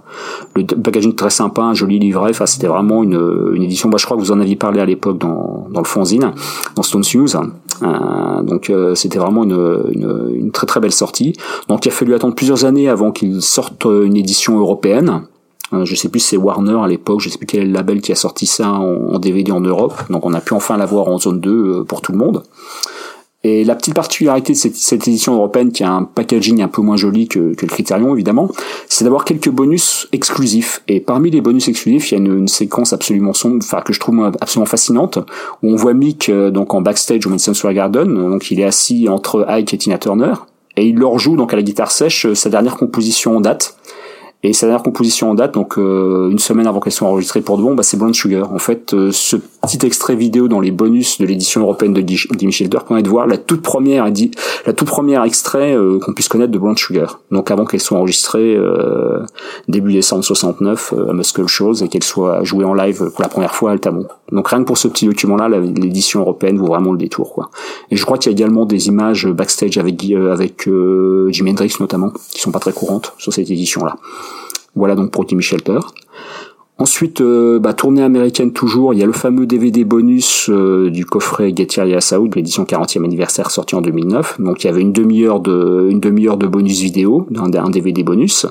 Donc on peut considérer avec le recul comme une sorte de DVD bonus de, de Jimmy Shelter parce que les, toutes les archives euh, filmées bah, sont, sont des outtakes du film en fait. Hein. Donc les, les cinq morceaux live euh, qui sont pas inclus dans le film. Donc ils sont les, les mêmes, on va dire que le CD audio, mais enregistrés sur des soirs différents. Donc ce qui fait qu'il y a le, le, CD bonus et le DVD bonus euh, au niveau des, des, versions live euh, ne se recoupent pas. Ça c'est génial pour les pour les fans. Euh, il y a quelques images assez assez drôles, notamment avec le, on les voit avec les membres du les membres des Stones avec les membres du Grateful Dead en train d'attendre l'hélicoptère à San Francisco là pour pour aller jusqu'à Altamont. C'est sympa. Donc euh, DVD vraiment intéressant, même s'il est court. Euh, ensuite, euh, on va directement en 1971 avec le fameux Marty Club. Donc le Marty Club, bah, on l'a forcément, on l'a tous acheté en, From the Vault euh, lorsqu'il est paru en, janvier 2015, donc en juillet pardon 2015, en parallèle de, de la sortie du Six Fingers Super Deluxe Edition.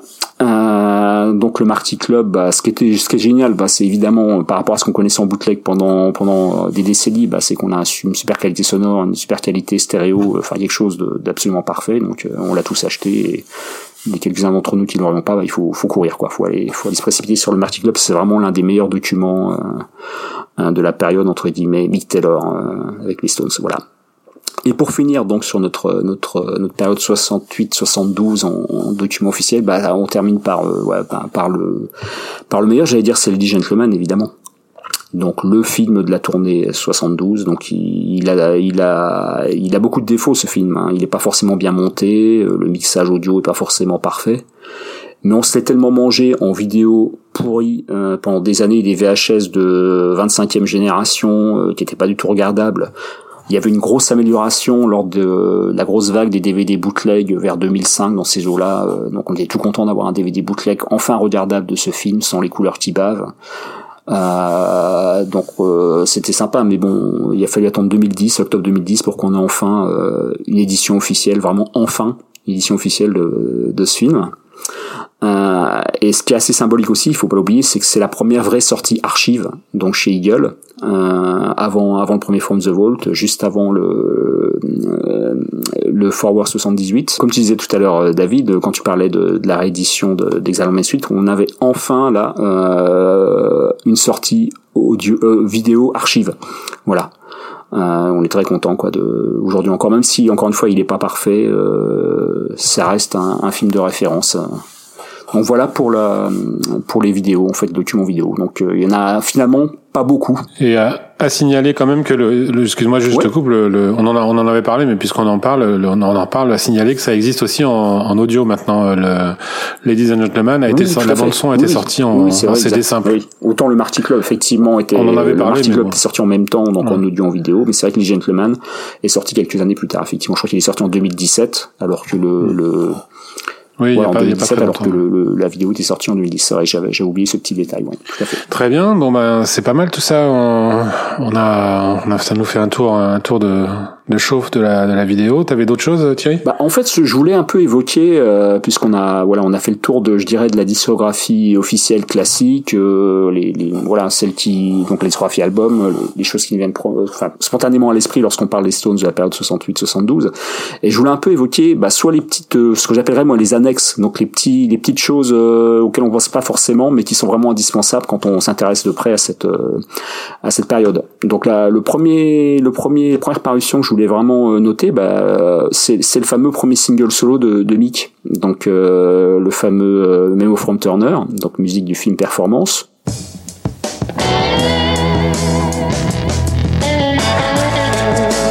Donc la légende veut que ce, titre aurait été enregistré, euh, enfin c'est bien sûr, il est enregistré par les Stones, il y a, des, il y a 4 ou 5 versions en bootleg et puis une officielle euh, qui sortie plus tard sur Metamorphosis dont on reparlera euh, dans le prochain épisode de, ce morceau, mais Mick l'avait enregistré en parallèle et c'est sorti en octobre 70. Et c'est vrai que c'était le premier single solo euh, d'un membre des Stones, et qui plus est euh, le premier single solo du plus connu, médiatiquement en tout cas, des membres des Stones. Quoi. Donc entre temps. Euh, c'est enregistré avec Ray Cooder, hein, notamment, la, guitare. Et donc ce qui est assez drôle, c'est qu'entre temps, bah, heureusement d'ailleurs pour, pour les amateurs de, pour les amateurs des Stones, notamment des années, des années 90 comme nous, euh, ce morceau a réintégré entre guillemets artificiellement la discographie officielle des Stones puisqu'il a été inclus dans la compile Singles Collection euh, qu'on évoquera plus en détail quand on arrivera dans les années 90, 89 en l'occurrence. Euh, mais voilà, c'est quand même une, pierre importante dans, cette époque, ce, premier single. Euh, qui est un peu à l'époque, euh, enfin, on sait très bien que les Stones à l'époque n'ont pas du tout euh, de, de, de, de velléité de, de, de, carrière solo clairement. Hein. donc c'est un peu une, c'est un peu une, comment dire, une, une curiosité, j'allais dire, quoi, ce, ce, premier single de Mick. D'autant plus que le moins qu'on puisse dire, c'est, qu'il, que ça n'a pas été un tube à l'époque, quoi. Donc j'ai en dehors des, des, des, fans. la légende veut que, que Keith Richards ait quand même bien fait la gueule. Voilà, hein. oui, non, mais justement, apparemment, il aurait fait la gueule avant. C'est pour ça que Mick aurait peut-être enregistré ce morceau, réenregistré ce morceau euh, sans les Stones, quoi. Voilà. Sinon, je voulais évoquer deux disques que j'estime importants et qui ont la particularité d'être sortis sur Rolling Stones Records. Euh, le premier, donc dans l'ordre chronologique, c'est le fameux London All Wolf Session de, ben, Wolf, euh, donc le, célèbre bluesman.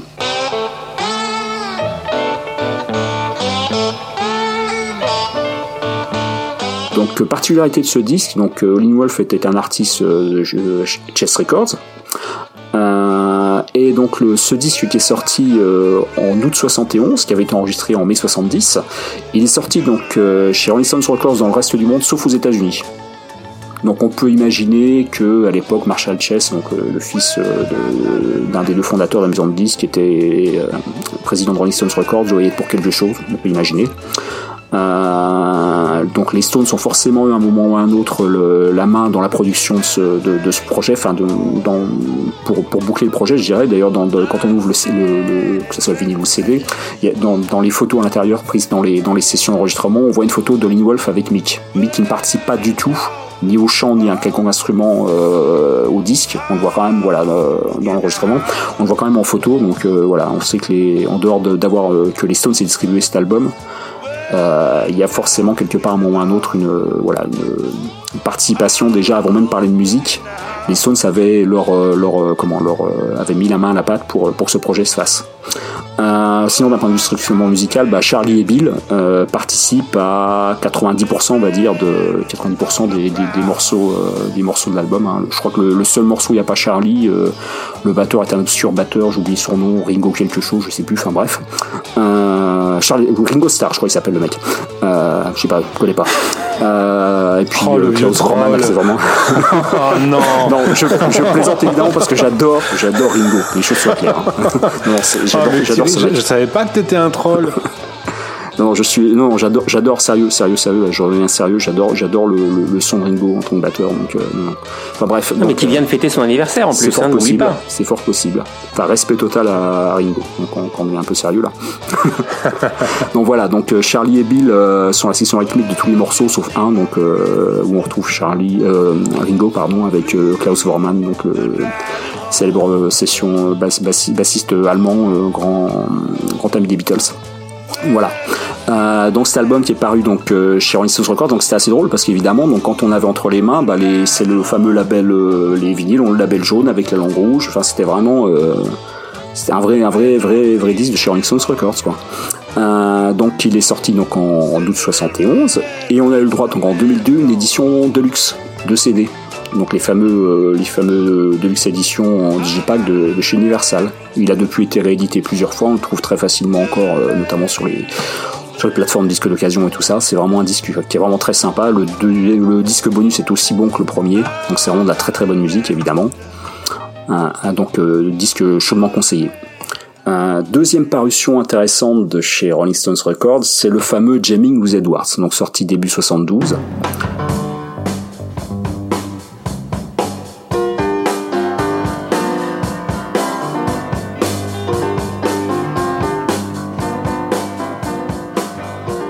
Jamie News Edwards, c'est une curiosité en soi, parce que c'est une, en gros, c'est une session des Stones qui date du 23 avril 69.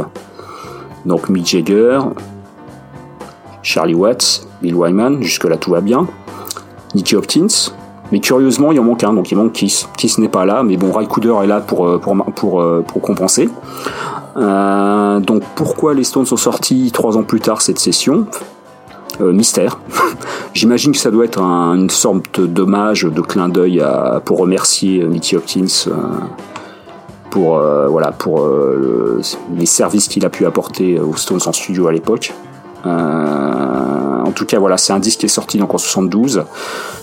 Euh, qui a été réédité par Virgin en 95. Donc c'est assez intéressant parce que quand Virgin a réédité le catalogue complet des Stones, euh, ce disque-là qui est pas paru dans la première vague en même temps que, les, les 8 albums dont on, a parlé tout à l'heure, donc en, en Replica, euh, il est paru en, en 95. Euh, donc ça n'a pas été forcément une grosse parution. Il n'y a pas eu de promo, il n'y a pas eu quoi que ce soit, mais j'imagine que tous les fans à l'époque l'ont acheté. Donc moi le premier. donc moi je faisais partie des gens qui n'avaient jamais jamais écouté ce disque, ou alors peut-être une édition pirate vinyle, j'ai plus trop de souvenirs, mais je suis pas sûr du tout. Euh, et c'est un disque très sympa. Disons que si c'était resté un, bootleg, enfin si ça avait été un bootleg, ça fait partie de ces choses qu'on écouterait, qu'on échangerait sur le net euh, avec euh, voilà avec le intérêt. Et le fait peut-être qu'il soit justement officiel, qu'on l'a un peu oublié, fait qu'on l'écoute pas assez souvent.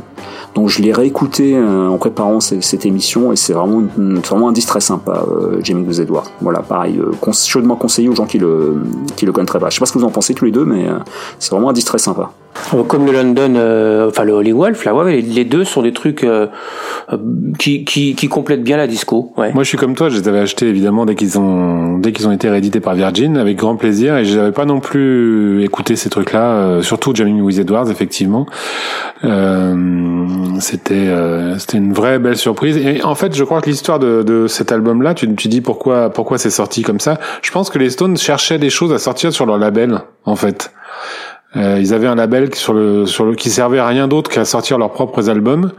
Et il me semble avoir lu quelque part, mais je ne me souviens pas quand ni où, donc je vais pas, je vais y aller euh, avec des pincettes. Je suis pas sûr de mes sources, puisque d'ailleurs je n'ai plus mes sources, mais il me semble avoir lu quelque part à, l'époque qu'en fait c'était parce que euh, Jagger était en recherche de d'albums à sortir quoi. Et d'ailleurs Rolling Stone Records ça a été un label un label creux quoi puisqu'ils ont sorti Peter Tosh, ils ont signé Peter Tosh et c'est tout. Euh, il me semble, il n'y a pas, enfin. Bon, c'est encore autre chose. On pourra faire une émission sur. Euh, Comme souvent d'ailleurs, les, les labels de, des grands groupes. Hein, euh, oui, euh, Swan Song, c'est pareil. Enfin, si, voilà. Swan Song, ils ont sorti Bad, Bad Company. Swan Song, ils ont sorti, ils ont signé Bad Company quand même. Voilà, c'est le seul. Ouais. Mais dans l'ensemble, bah, c'est pas rien. Certes. Donc. Euh... Donc bon voilà. Euh, mais, mais effectivement, je, je, je suis d'accord avec toi. C'est, c'est un, un excellent album. Enfin, un excellent album. C'est pas, ça fait, ça, ça porte bien son nom, quoi. C'est vraiment un truc de jam. Euh, on sent vraiment l'ambiance studio. Ça fait un peu chute ah, de studio, pas, pas tout à fait fini. C'est pour ça, c'est ce que j'ai dit tout à l'heure. Mais je reste persuadé que si c'était resté un document bootleg, si ça n'existait qu'en bootleg, euh, les fans échangeraient ça avec en disant c'est une tuerie, il faut, faut la voir, il faut. c'est un truc qui serait plus entre guillemets prestigieux dans le cercle des, des fans purs et durs. Oui, c'est vrai. Si c'était resté un document euh, semi-officiel ou, ou, totalement euh, sous le manteau. Oui, en fait. oui c'est vrai. Mais d'ailleurs, euh, le CD Virgin, il me semble que c'est le seul qui existe. Euh, Universal l'a pas réédité, ça. Voilà. Non, du tout. Du voilà. tout, du tout. Et Donc c'est devenu plus ou moins non plus un gros, ça pas plus ou moins collector. voilà, ça, ça a jamais été retiré, donc on le trouve. si on, on, on, le trouve parce que ça n'a pas de valeur vraiment, mais n'empêche que ça court pas les rues non plus cet objet-là. Non, Non, ah bah faut, par définition, faut le vouloir. ok, et dernier petit point qu'on pourrait aborder, je crois, c'est les compiles qui sont sortis euh, à cette époque. Alors surtout euh, sur euh, sur ABKCO, puisqu'il y a le fameux Hot Rocks qui, est, qui reste quand même une, une, compile majeure de la discographie des Stones. Tout à fait. Donc, euh, bon, comme on le sait tous, euh, donc quand les Stones ont quitté ont quitté Decca, enfin les Stones se sont fait bien arnaquer pour rester polis par par Klein. donc ils ont perdu le droit sur leur master première époque, ce qui fait que la maison de disques a eu le, cette possibilité donc de, sortir des compilations euh, sans le avoir besoin de la moindre autorisation des Stones. Euh, donc on s'est retrouvé très vite euh, avec pléthore de compilations selon les pays, des couplages différents, des pochettes différentes, enfin une, une, anarchie totale. Donc ça serait vraiment trop long évidemment de d'évoquer de, ce, enfin de, de, rentrer dans le détail de tout ce qui a pu sortir à droite à gauche. Euh, mais si on reste sur la sur la discographie officielle anglaise et américaine, euh, on a vraiment deux deux notions complètement différentes de la de de de, de cette gestion des, des compilations. Donc on va parler rapidement des Anglais. Donc les Anglais ont sorti quand même quatre compilations entre 1971 et 1972. Euh, donc ce qui est assez drôle, c'est qu'aucune de ces compilations euh, n'a survécu à l'âge du numérique. Hein. Bon, la raison, euh, bah, elle est toujours la même. C'est ce qu'on avait déjà évoqué la dernière fois. C'est euh, ABKCO étant une, euh, une américaine, l'idée ça a toujours été de, de, de garder la, la, discographie américaine et d'imposer la discographie américaine lors des rééditions à l'âge du numérique. Donc les fameuses compilations anglaises qui sont Stone Age, euh, Gimme Shelter, Milestones et Rock Rolling Stones sont sortis donc en 71, entre 71 et 72, donc euh, n'ont jamais fait l'objet de la moindre réédition euh, en CD. Et objectivement, on va pas s'en plaindre parce que ça rajouterait vraiment une, confusion euh, dans une, une qui est déjà compliquée comme on a pu le voir. Euh, donc par contre, les compilations américaines, elles ont, elles ont survécu. Donc la première, bah, c'est Hot Rocks, sorti en décembre 71. Donc Hot bah, elle a une énorme qualité que n'avaient pas les, les, compilations anglaises, donc je vais pas, pour lesquelles je vais pas entrer dans le détail.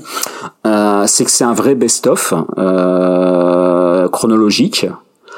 Euh, dans lequel ils ont eu la grande intelligence de mettre quelques extraits, pas forcément, auxquels on n'aurait pas forcément pensé spontanément, notamment d'avoir mis la, version live de, Midnight Rambler ou d'avoir mis Jimmy Shelter, qui n'est pas, rappelons-le, qui n'a jamais été un single à l'époque. Euh, il y a vraiment une, enfin une notion de sortir de, enfin de, de mettre le haut du panier, je dirais quoi, de, de mettre des morceaux, euh, des morceaux qui, qui, qui sont qui sont des références quoi, du catalogue des Stones. Donc, ce qui fait que de façon naturelle, cette compilation Trox, elle était vraiment le, le, le best-of idéal. Elle est restée, à mon sens, le best-of idéal euh, de la période des cas. Euh, des Stones.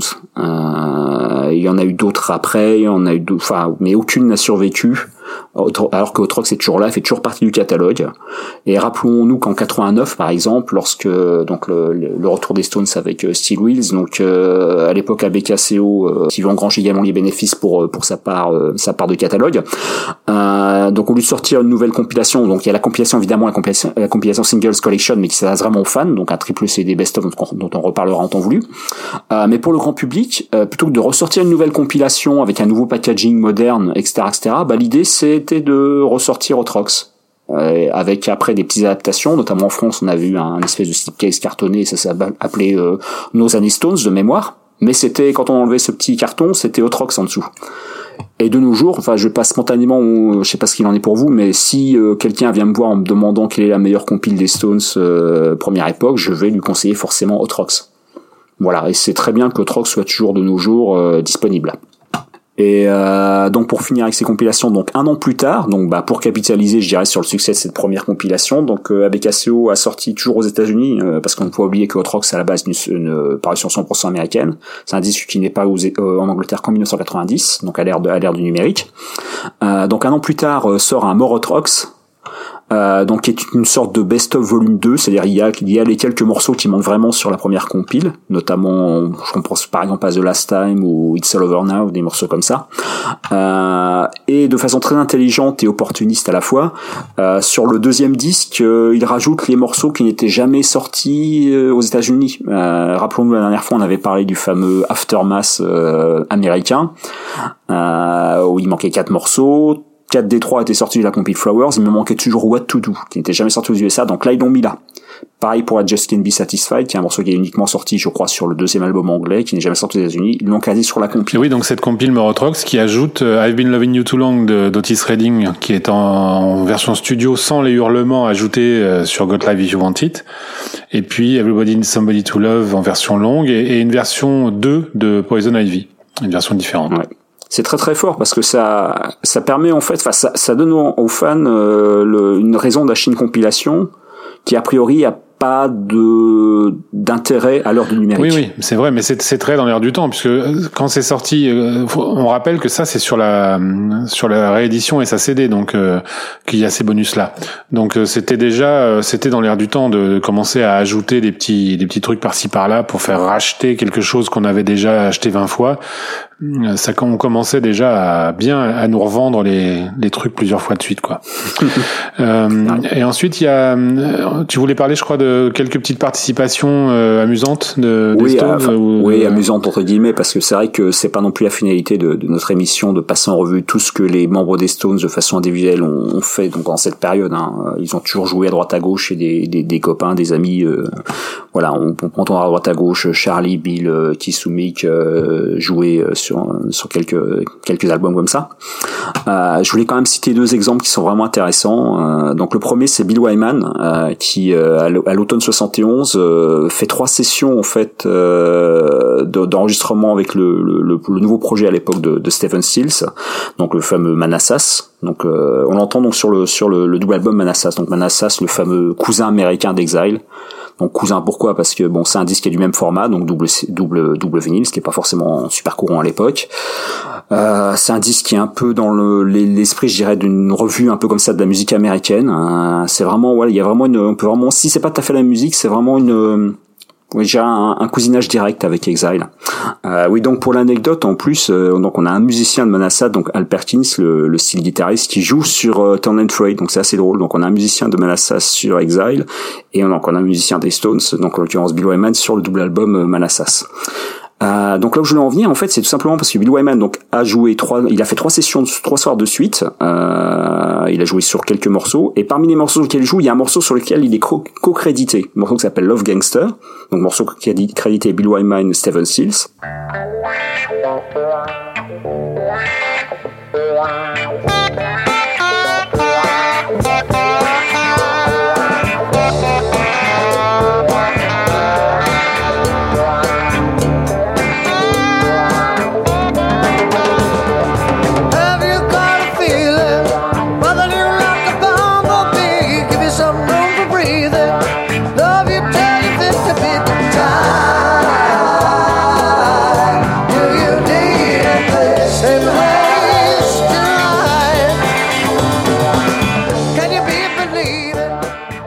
Écoute, c'est un morceau qui est vraiment typé Stephen Stills à base d'un riff de pédale wah comme dont il a le secret.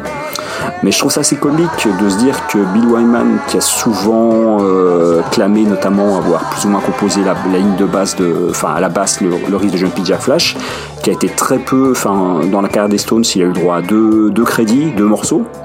Euh, là, il arrive, donc c'est quelqu'un qui a fait des, centaines de, de, sessions studio avec les Stones. Il a jamais été crédité, si ce n'est que deux fois. Là, il passe trois nuits avec Manassas. Résultat des courses, il arrive, il est co-crédité sur un morceau. Je trouve ça assez comique. Voilà. Donc c'était pour la, la, la, petite anecdote. Sinon pour terminer, donc un, un morceau vraiment intéressant pour le coup. Euh, donc c'est sorti d'une façon vraiment très confidentielle sur le, une réédition du premier album de Leon Russell. Euh, donc Mick joue sur un morceau qui s'appelle Get a Line on You. Donc Get a Line on You, c'est ni plus ni moins qu'une maquette, qu'une première version de Shine a Light. Donc c'est vraiment intéressant parce que on a sur un album, sur une réédition totalement obscure d'un album de Leon Russell, une première version brute de décoffrage d'un morceau d'Exile. Et ça, c'est quand même extraordinaire. C'était enregistré fin 69, début 70.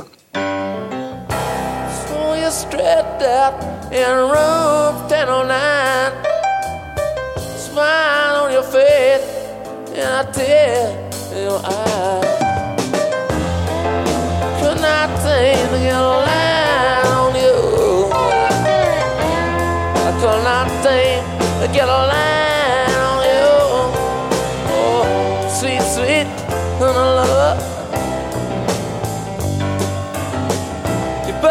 You baby It's jangling down the street. Smile on your face for a high school girl that you meet. Could not think, get a line on you. Could not think, get a high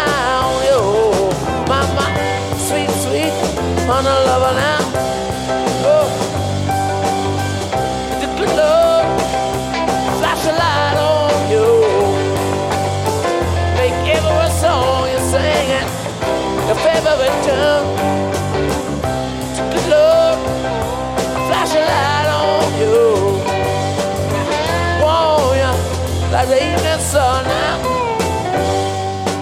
Donc à l'époque, il est sorti de façon complètement confidentielle fin 93 sur euh, un- une édition donc en DCC compact disc, euh, enfin le genre de choses qui vaut aujourd'hui 100 euros en état neuf. Euh, et pour l'anecdote, moi je l'ai connu sur un bootleg. Je pense que je suis pas le seul d'ailleurs. hein. Et sur le bootleg lequel j'avais trouvé, on nous vendait entre guillemets ça comme étant une démo des Stones, quoi, un outtake des Stones. Euh, alors là, c'est pareil, les, types qui jouent avec lui sur l'album, bah, c'est encore le fameux Ringo dont je parlais tout à l'heure, notamment, Euh, et son comparse George Harrison, voilà, le petit, petit musicien qui passait par là. Voilà.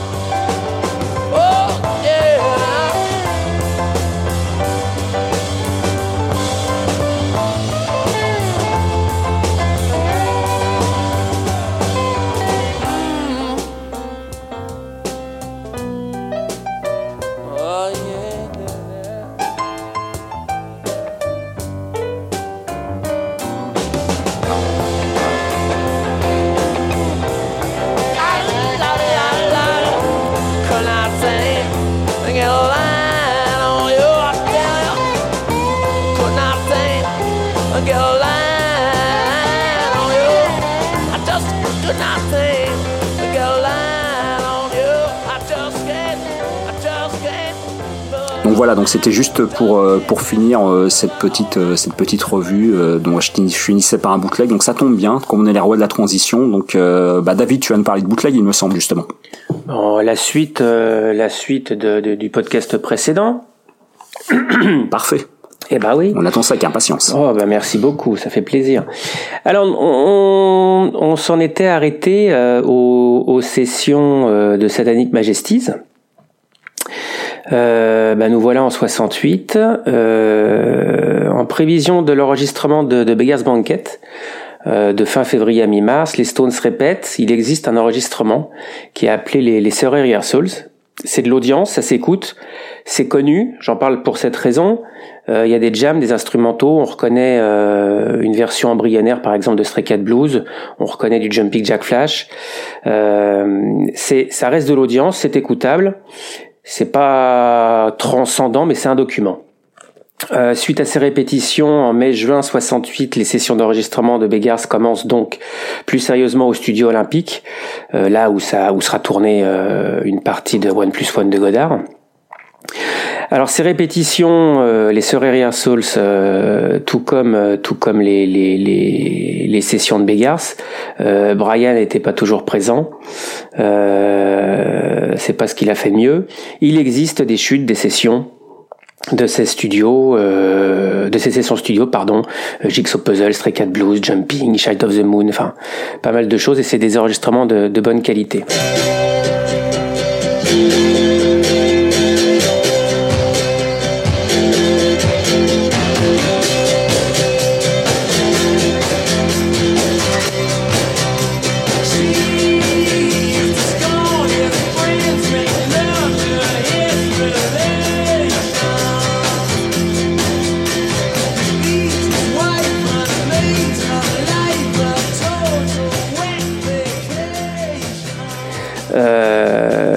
Période de Brian, chronologiquement, ça se termine par le, le Rock'n'Roll Circus. T'en parlais tout à l'heure, euh, David.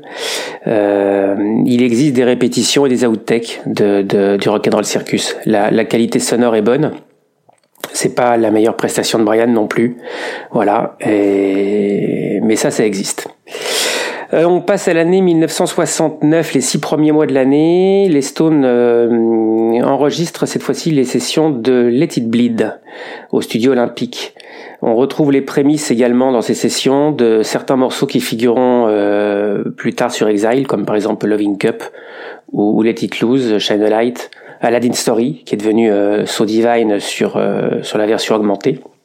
Et il y a même un peu de sticky avec avec Sister Morphine. Euh, et ces, mêmes sessions, t'en parlais Thierry, voilà, de, de, de, qui ont donné lieu après à Jamming with Edwards. Euh, ça existe, tout ça circule, encore une fois, en, bonne qualité sonore. En 69 toujours, euh, aux États-Unis pour la première fois depuis leur début, les Stones vont enregistrer ailleurs que dans les studios RCA et Chess où ils avaient leurs habitudes. Euh, ça sera avant de démarrer euh, la tournée américaine en octobre, et c'est au, studio Electra. Euh, toujours pareil, c'est la poursuite des enregistrements de, de, des sessions Let It Bleed et encore une fois des bouts de, de Exile. Euh, début début décembre, ils vont passer au, studio Muscle Shoals en Alabama et là ils vont travailler des morceaux de Sticky.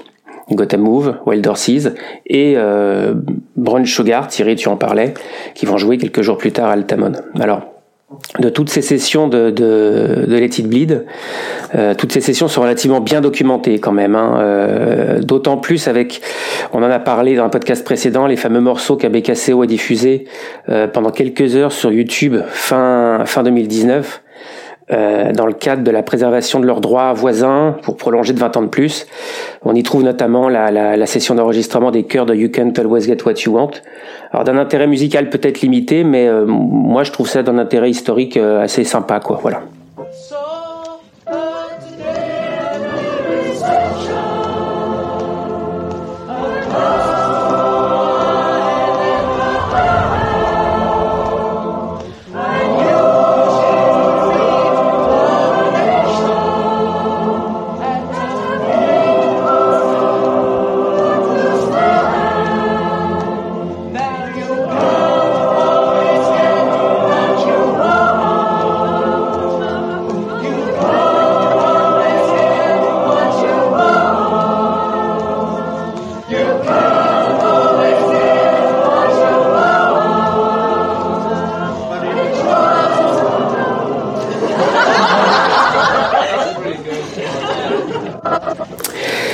69, je passe au live. Euh,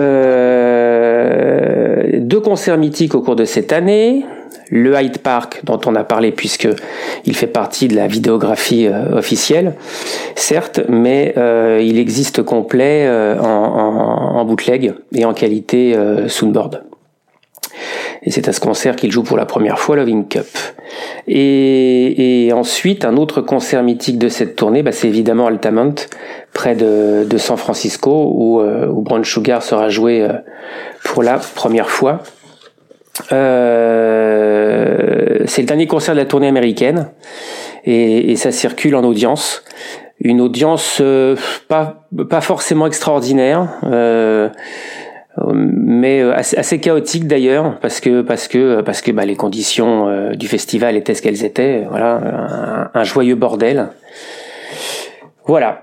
Euh, pour ce qui est des concerts de Altamont et de Hyde Park euh, mais alors avant Altamont évidemment il y a eu une tournée. La tournée américaine a duré un mois. Au cours de cette tournée c'est là qu'est arrivé ce qui est considéré comme le premier enregistrement pirate des Stones, c'était sorti en vinyle, intitulé Livers Than You'll Ever Be le fameux concert d'Auckland 9 novembre 1969, euh, deuxième euh, deuxième show.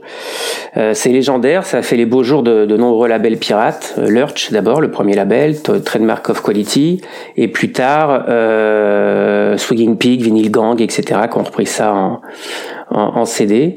Le son est très bon pour de l'audience. C'était quand même euh, quelque chose d'assez euh, d'assez costaud.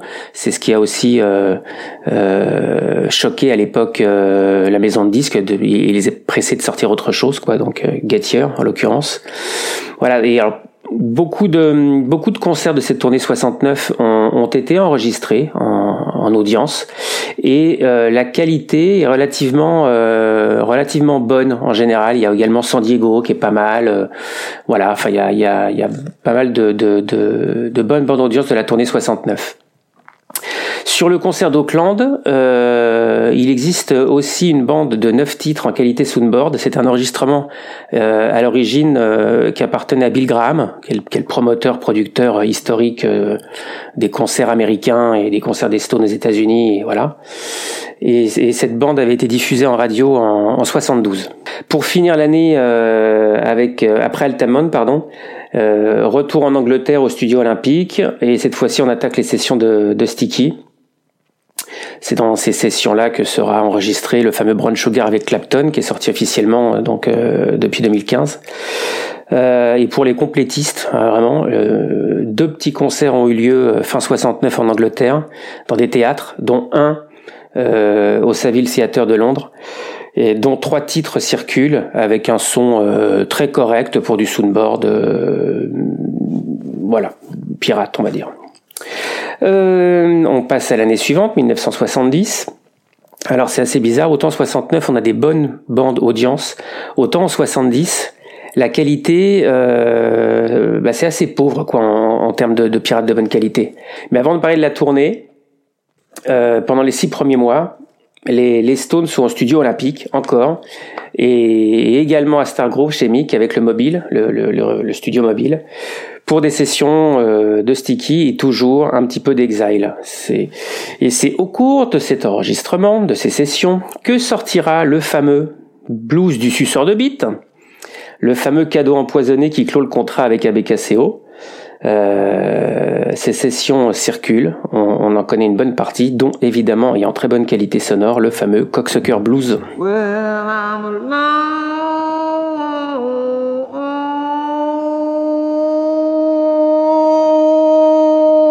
Some schoolboy.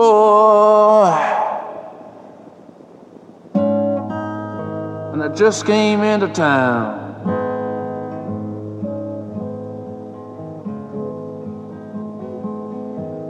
Yeah, I'm a lonesome schoolboy. And I just came into town.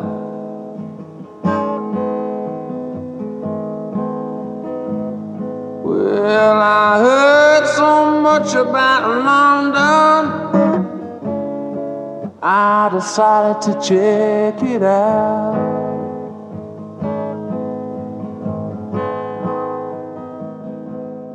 Maintenant, je vais passer au live de l'année 70. Euh, la tournée, c'est une tournée européenne qui a lieu de fin août à début octobre. Le premier concert à Malmo en Suède existe en audience absolument horrible. Alors, je vous dis que je vous parle que des bonnes qualités, lorsque là je vous le dis pour l'éviter. Évitez bien ce truc-là, c'est c'est absolument horrible. J'en parle parce que c'est le seul concert de la tournée où est joué Gimme Shelter. Mais encore une fois, c'est c'est c'est pas de, de, très bonne qualité. Et en plus de ça, la bande euh, euh, rame à ce moment-là, ralentit. Il y a un problème de bande au moment de Gimme Shelter. Donc c'est c'est pas c'est pas c'est pas extraordinaire, quoi. Ce qu'on peut retenir de cette tournée, donc du coup de la tournée 70, il y a, des, deux concerts parisiens, euh, puisque le, le, le, premier concert de, de joué à Paris au, au, Palais des Sports est diffusé en radio dans le cadre des Musicoramas d'Europe 1. Et l'autre, le, le, le, deuxième soir, circule euh, en soundboard et une, une, bande vraiment très très correcte. Voilà.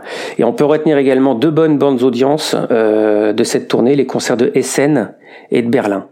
Pour le reste, euh, vraiment, c'est relativement pauvre en termes de, de, de, qualité.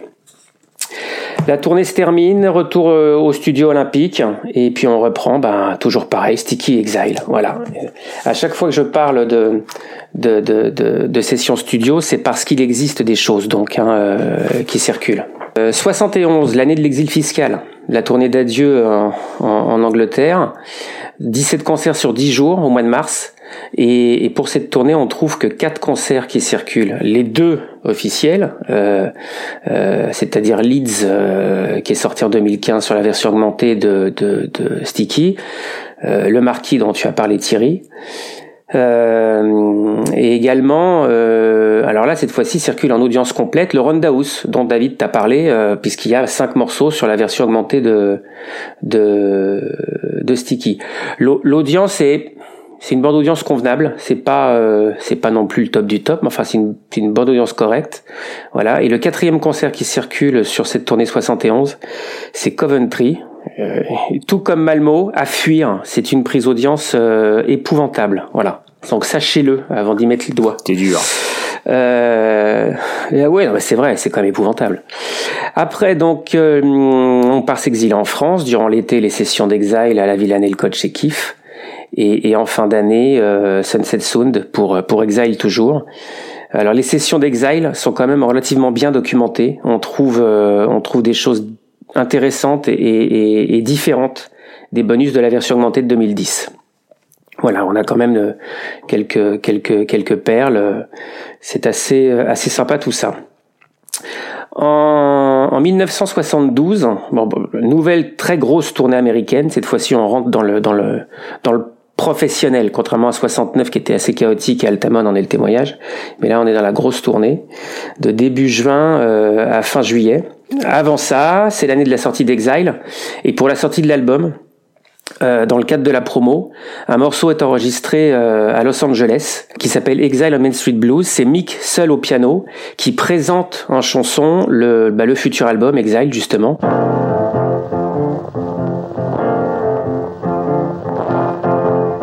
Exile on Main Street, strange street to walk down.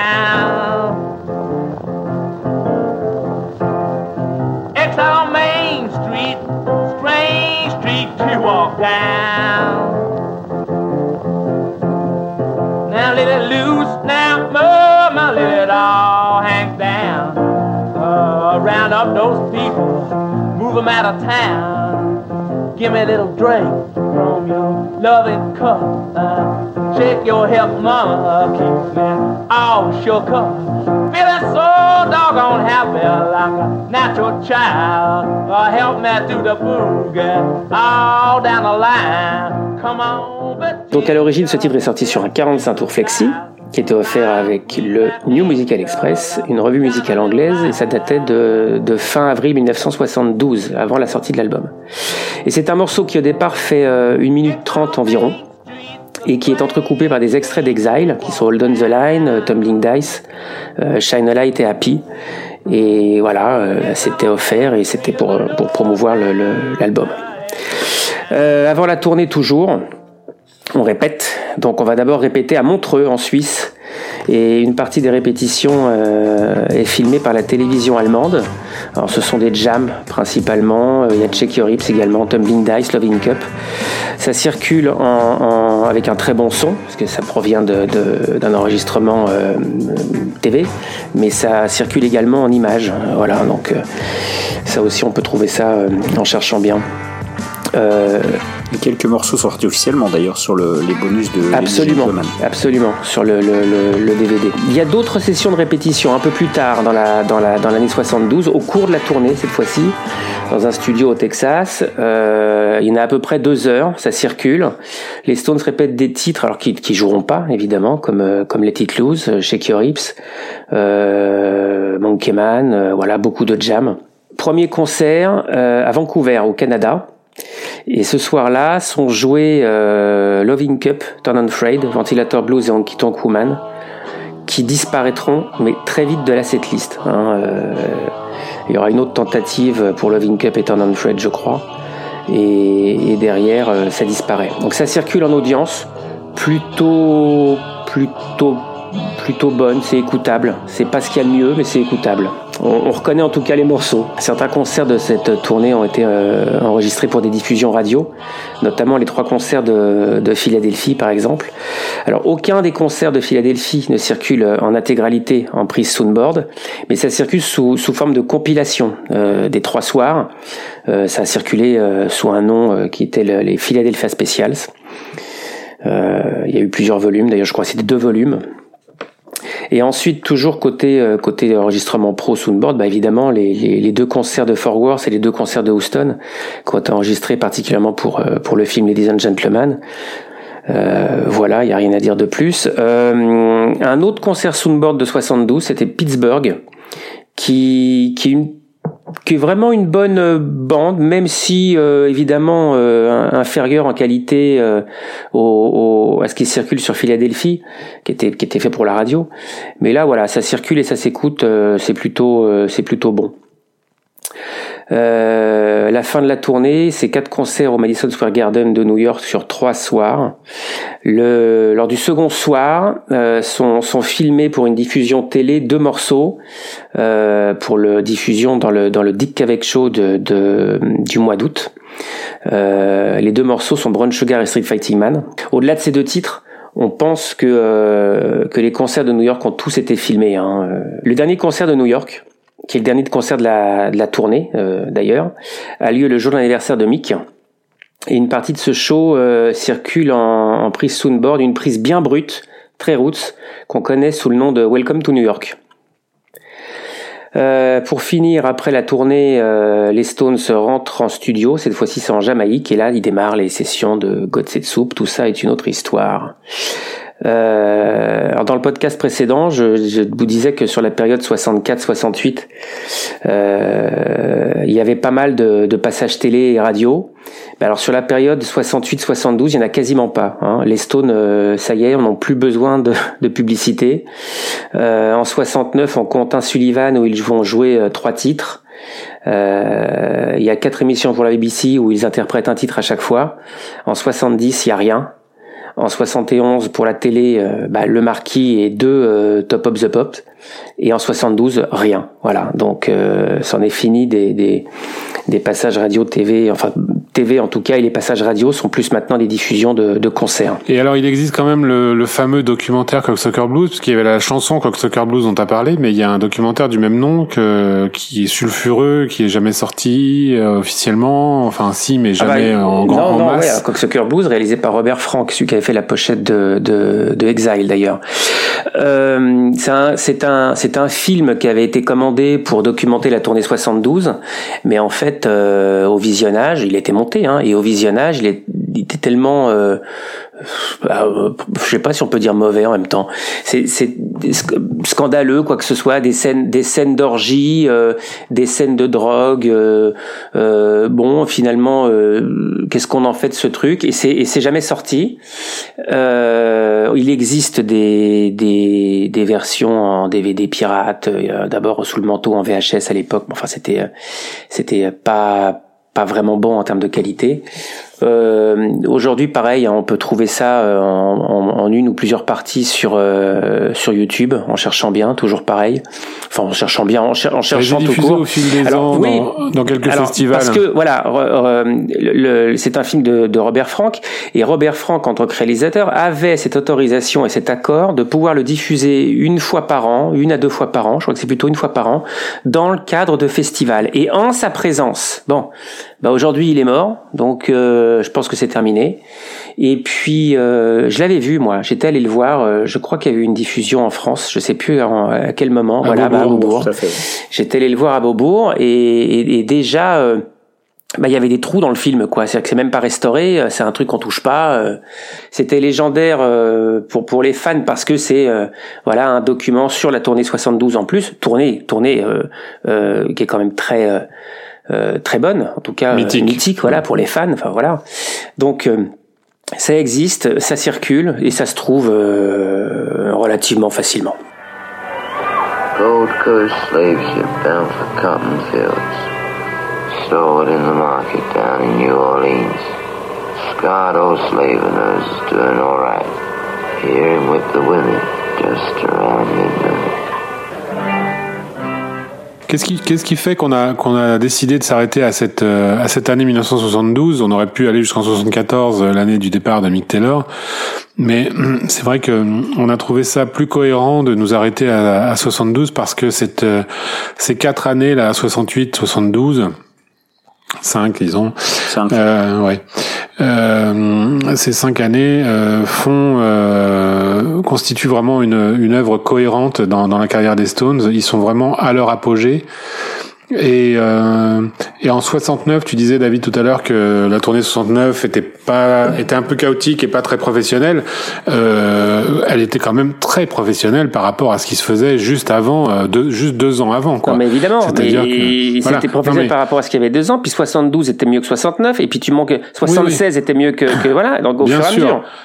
Bien sûr, n'empêche que 69 est quand même considéré comme le début de l'ère, euh, je, sais pas, je vais pas dire moderne, je sais pas, je sais pas comment la qualifier, de l'ère professionnelle ou Ah bah je si, sais pas. si, si, de- ouais. Si, par rapport au Stone, Euh, si, de- bien sûr. Bah, et puis, euh, puis, puis Bill Voilà. Graham y est pour beaucoup. Je le citais, j'en parlais. Voilà, Bill Bien Graham sûr. euh, y est pour beaucoup dans ce truc-là. Il y a la technologie. Absolument, ils ont eu des retours. Voilà, c'est ça. Et oui, même le système de donc pour- diffusion, même pour le public, euh, au niveau des enceintes. euh, Même pour ça, le ça. public, le public entendait et le groupe s'entendait sur scène, ce qui évidemment changeait tout pour tout le monde. Et puis, et puis même le public avait avait changé, avait grandi. euh, les, les, les, teenagers qui hurlaient dans les au début des années 60, bah, ils avaient grandi avec le groupe, donc ils étaient plus plus là pour écouter la musique. Alors évidemment, euh, t'as dit que c'était un peu chaotique. euh, oui, évidemment, si tu te réfères à Altamont. Il y a eu l'écueil d'Altamont qui est, un, un, ratage monumental, c'est sûr, mais c'était écrit d'avance parce que vu comme ça a été organisé en dépit du bon sens, ça pouvait pas bien se passer. Mais en dehors de ça, c'est quand même une tournée qui était euh, bien réglée. Et effectivement, le, le- la tragédie, on va dire, d'Altamont, euh, puisque pour le rappeler, il y a quand même eu euh, quatre morts, je crois, dont, dont un poignardé par les par les Hells Angels à quelques mètres de la scène, a fait que euh, Jagger a bien juré ses grands dieux qu'on n'y reprendrait plus. Et en 72, pour approcher euh, à, à, à 10 mètres de la scène des Stones, fallait montrer pas de planche, quoi. Et c'est le moins qu'on puisse dire. Et ça, c'est pas allé en s'arrangeant par la suite. Et, ça, même les photographes peuvent en, en témoigner. Surtout étaient les en photographes. première loge pour en, té- pour en témoigner, voilà. Donc cette période 68-72, euh, musicalement, elle est, elle est très forte. Le groupe est vraiment à son climax, à, à son, à son top créatif. Euh, ce sont des albums euh, magistraux qui sont sortis tous. Il y a absolument, il y a pas de gras quoi sur ces albums-là, que ce soit Beggar's Banquet, Let It Bleed, Sticky Fingers, Exile on Main Street. Ce sont quatre albums qui, qui sont bons du début à la fin. Il y a absolument rien acheté. Il n'y a pas un morceau en trop. Et, et de même, même pour le live, même sur Get Your House Out, qui est le seul témoignage live officiel de la période. euh, Non, maintenant il y a Ladies and Gentlemen qui est sorti officiellement d'ailleurs. Je, on, on peut donc voir aussi ça là-dessus. Euh, on constate que le, le groupe est, est au top. C'est vraiment, euh, ils jouent, euh, c'est c'est nerveux, c'est précis, c'est calibré, calé. Ils ont répété, et c'est pour ça que les morceaux euh, du début de tournée 72, effectivement, ils en ont essayé deux trois, et ils les ont vite jetés parce qu'ils sont concentrés sur une setlist et ils n'en bougeaient plus. Donc à cette époque-là, c'est sûr que si on cherche des, morceaux différents, on n'en trouve pas. hein. Tous les soirs, c'est exactement la même setlist, quoi. hein. Et ce sont des concerts qui durent une heure et demie, pas plus, quoi. hein. C'est vraiment euh, euh, tout tout est dans l'énergie et, vraiment dans la euh, dans la maestria parce que parce qu'il jouait vraiment bien. Euh, la combinaison Taylor Richards en 72, elle est au top. Donc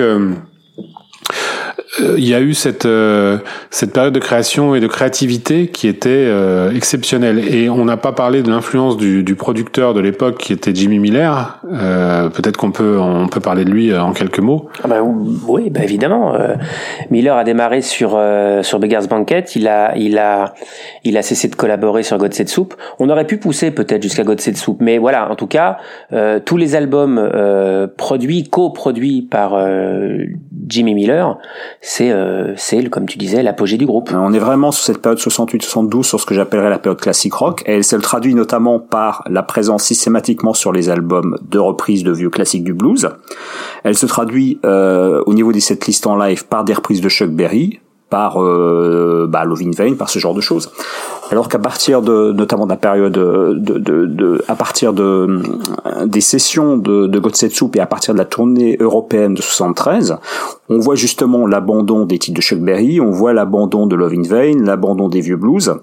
Euh, les Stones, se, comment dire, se recollent à l'ère du temps. Euh, on va pouvoir passer aux, aux chroniques. Euh, on a quelques chroniques rapides à, à faire, peut-être des, des revues de, de choses qui sont sorties depuis la dernière émission. Il n'y a pas grand-chose, mais euh, on a par exemple quand même euh, Joe Bonamassa live.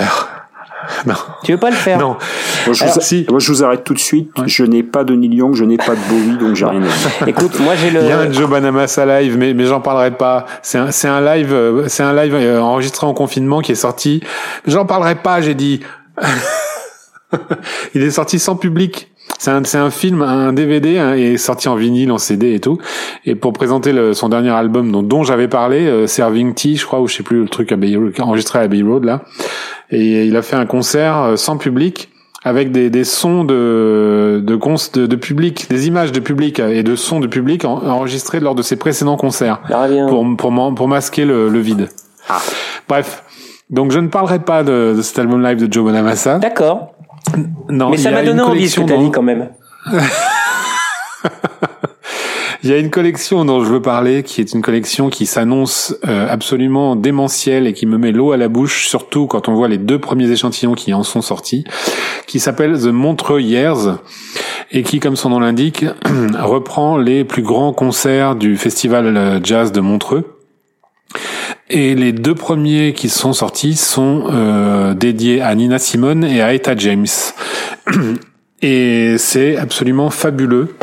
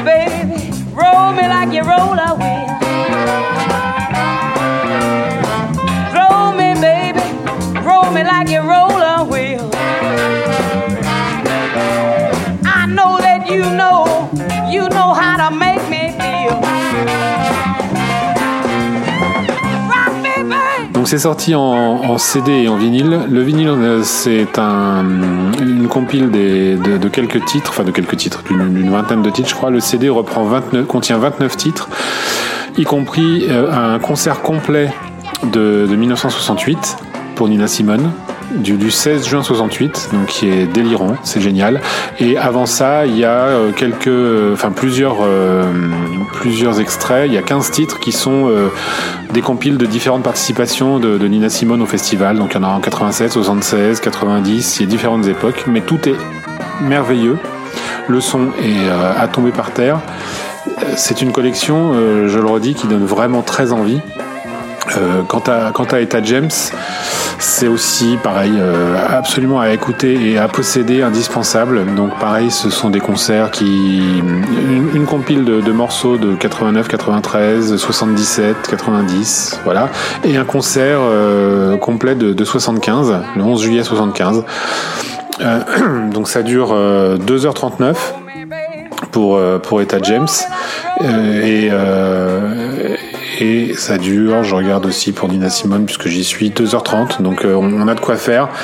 Et c'est vraiment euh, alors pour le coup je recommande vraiment l'achat en CD hein, euh, les vinyles bon ben si si ça vous amuse pour le pour l'objet mais c'est pas étant donné qu'il n'y a pas tout et que tout est indispensable je vois pas trop l'intérêt de, de l'acheter en vinyle là. Le, le- le CD est, est, est parfait.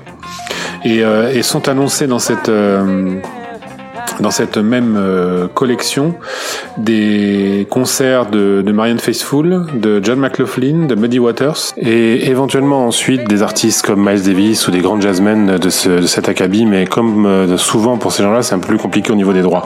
En tout cas, c'est dans les tuyaux et c'est une collection à surveiller et dont on attend la suite avec grande impatience.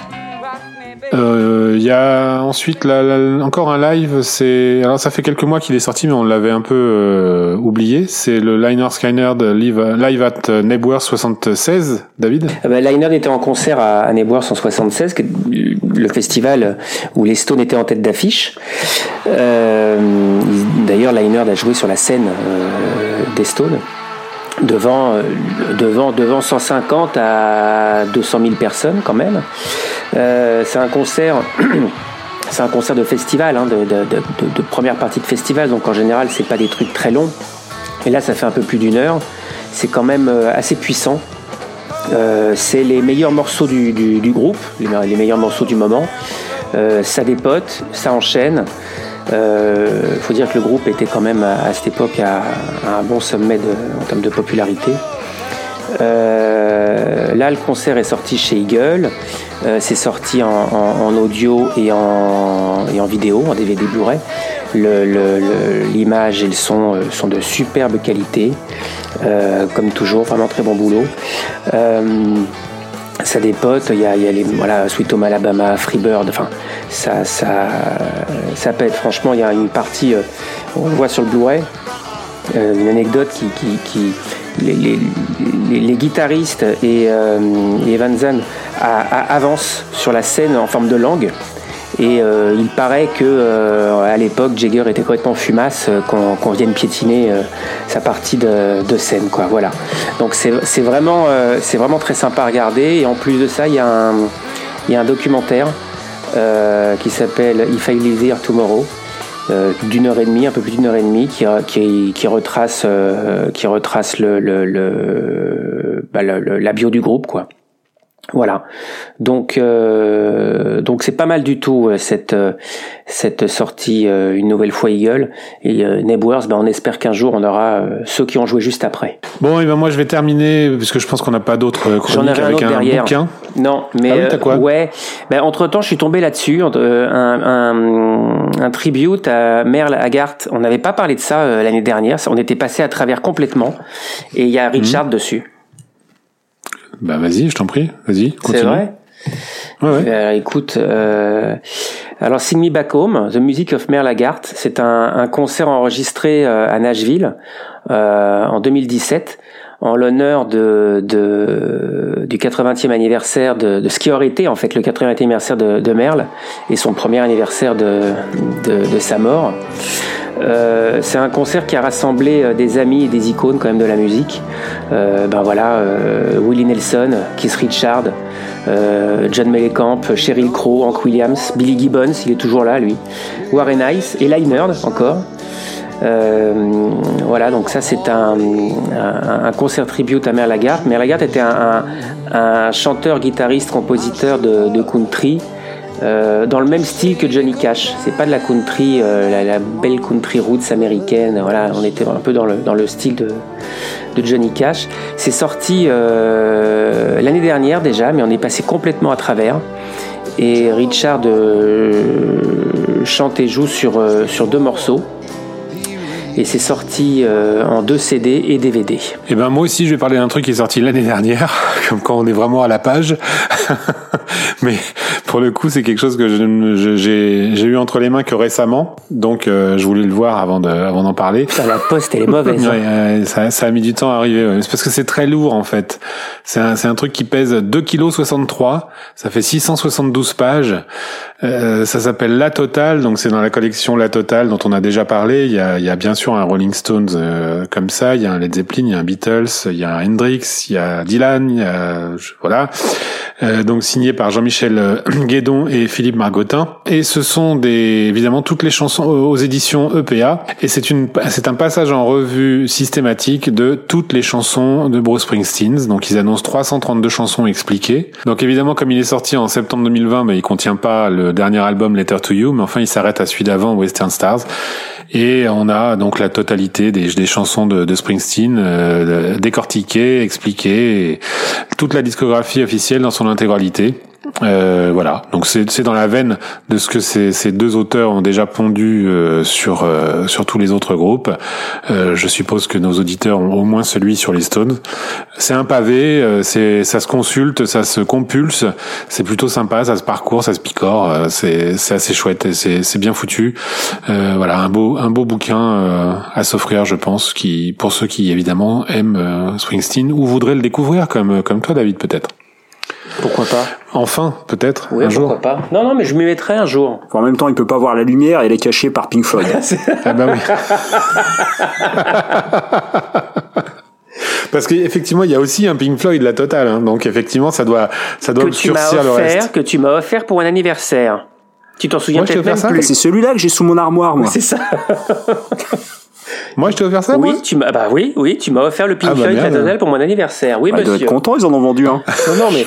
bah, je- en fait, il s'en souvient pas, lui, il commande sur Amazon, il prend et machin, il voit même pas, ça arrive à la pas. maison, il sait pas ce que c'est. Il s'en souvient même plus. Bon, allez, on s'arrête là. C'est bien. C'est une bonne fin. On va partir en vacances là-dessus. On va se retrouver ben, à la rentrée, septembre probablement. Euh, on verra ce qu'il y a à se mettre sous la dent à ce moment-là.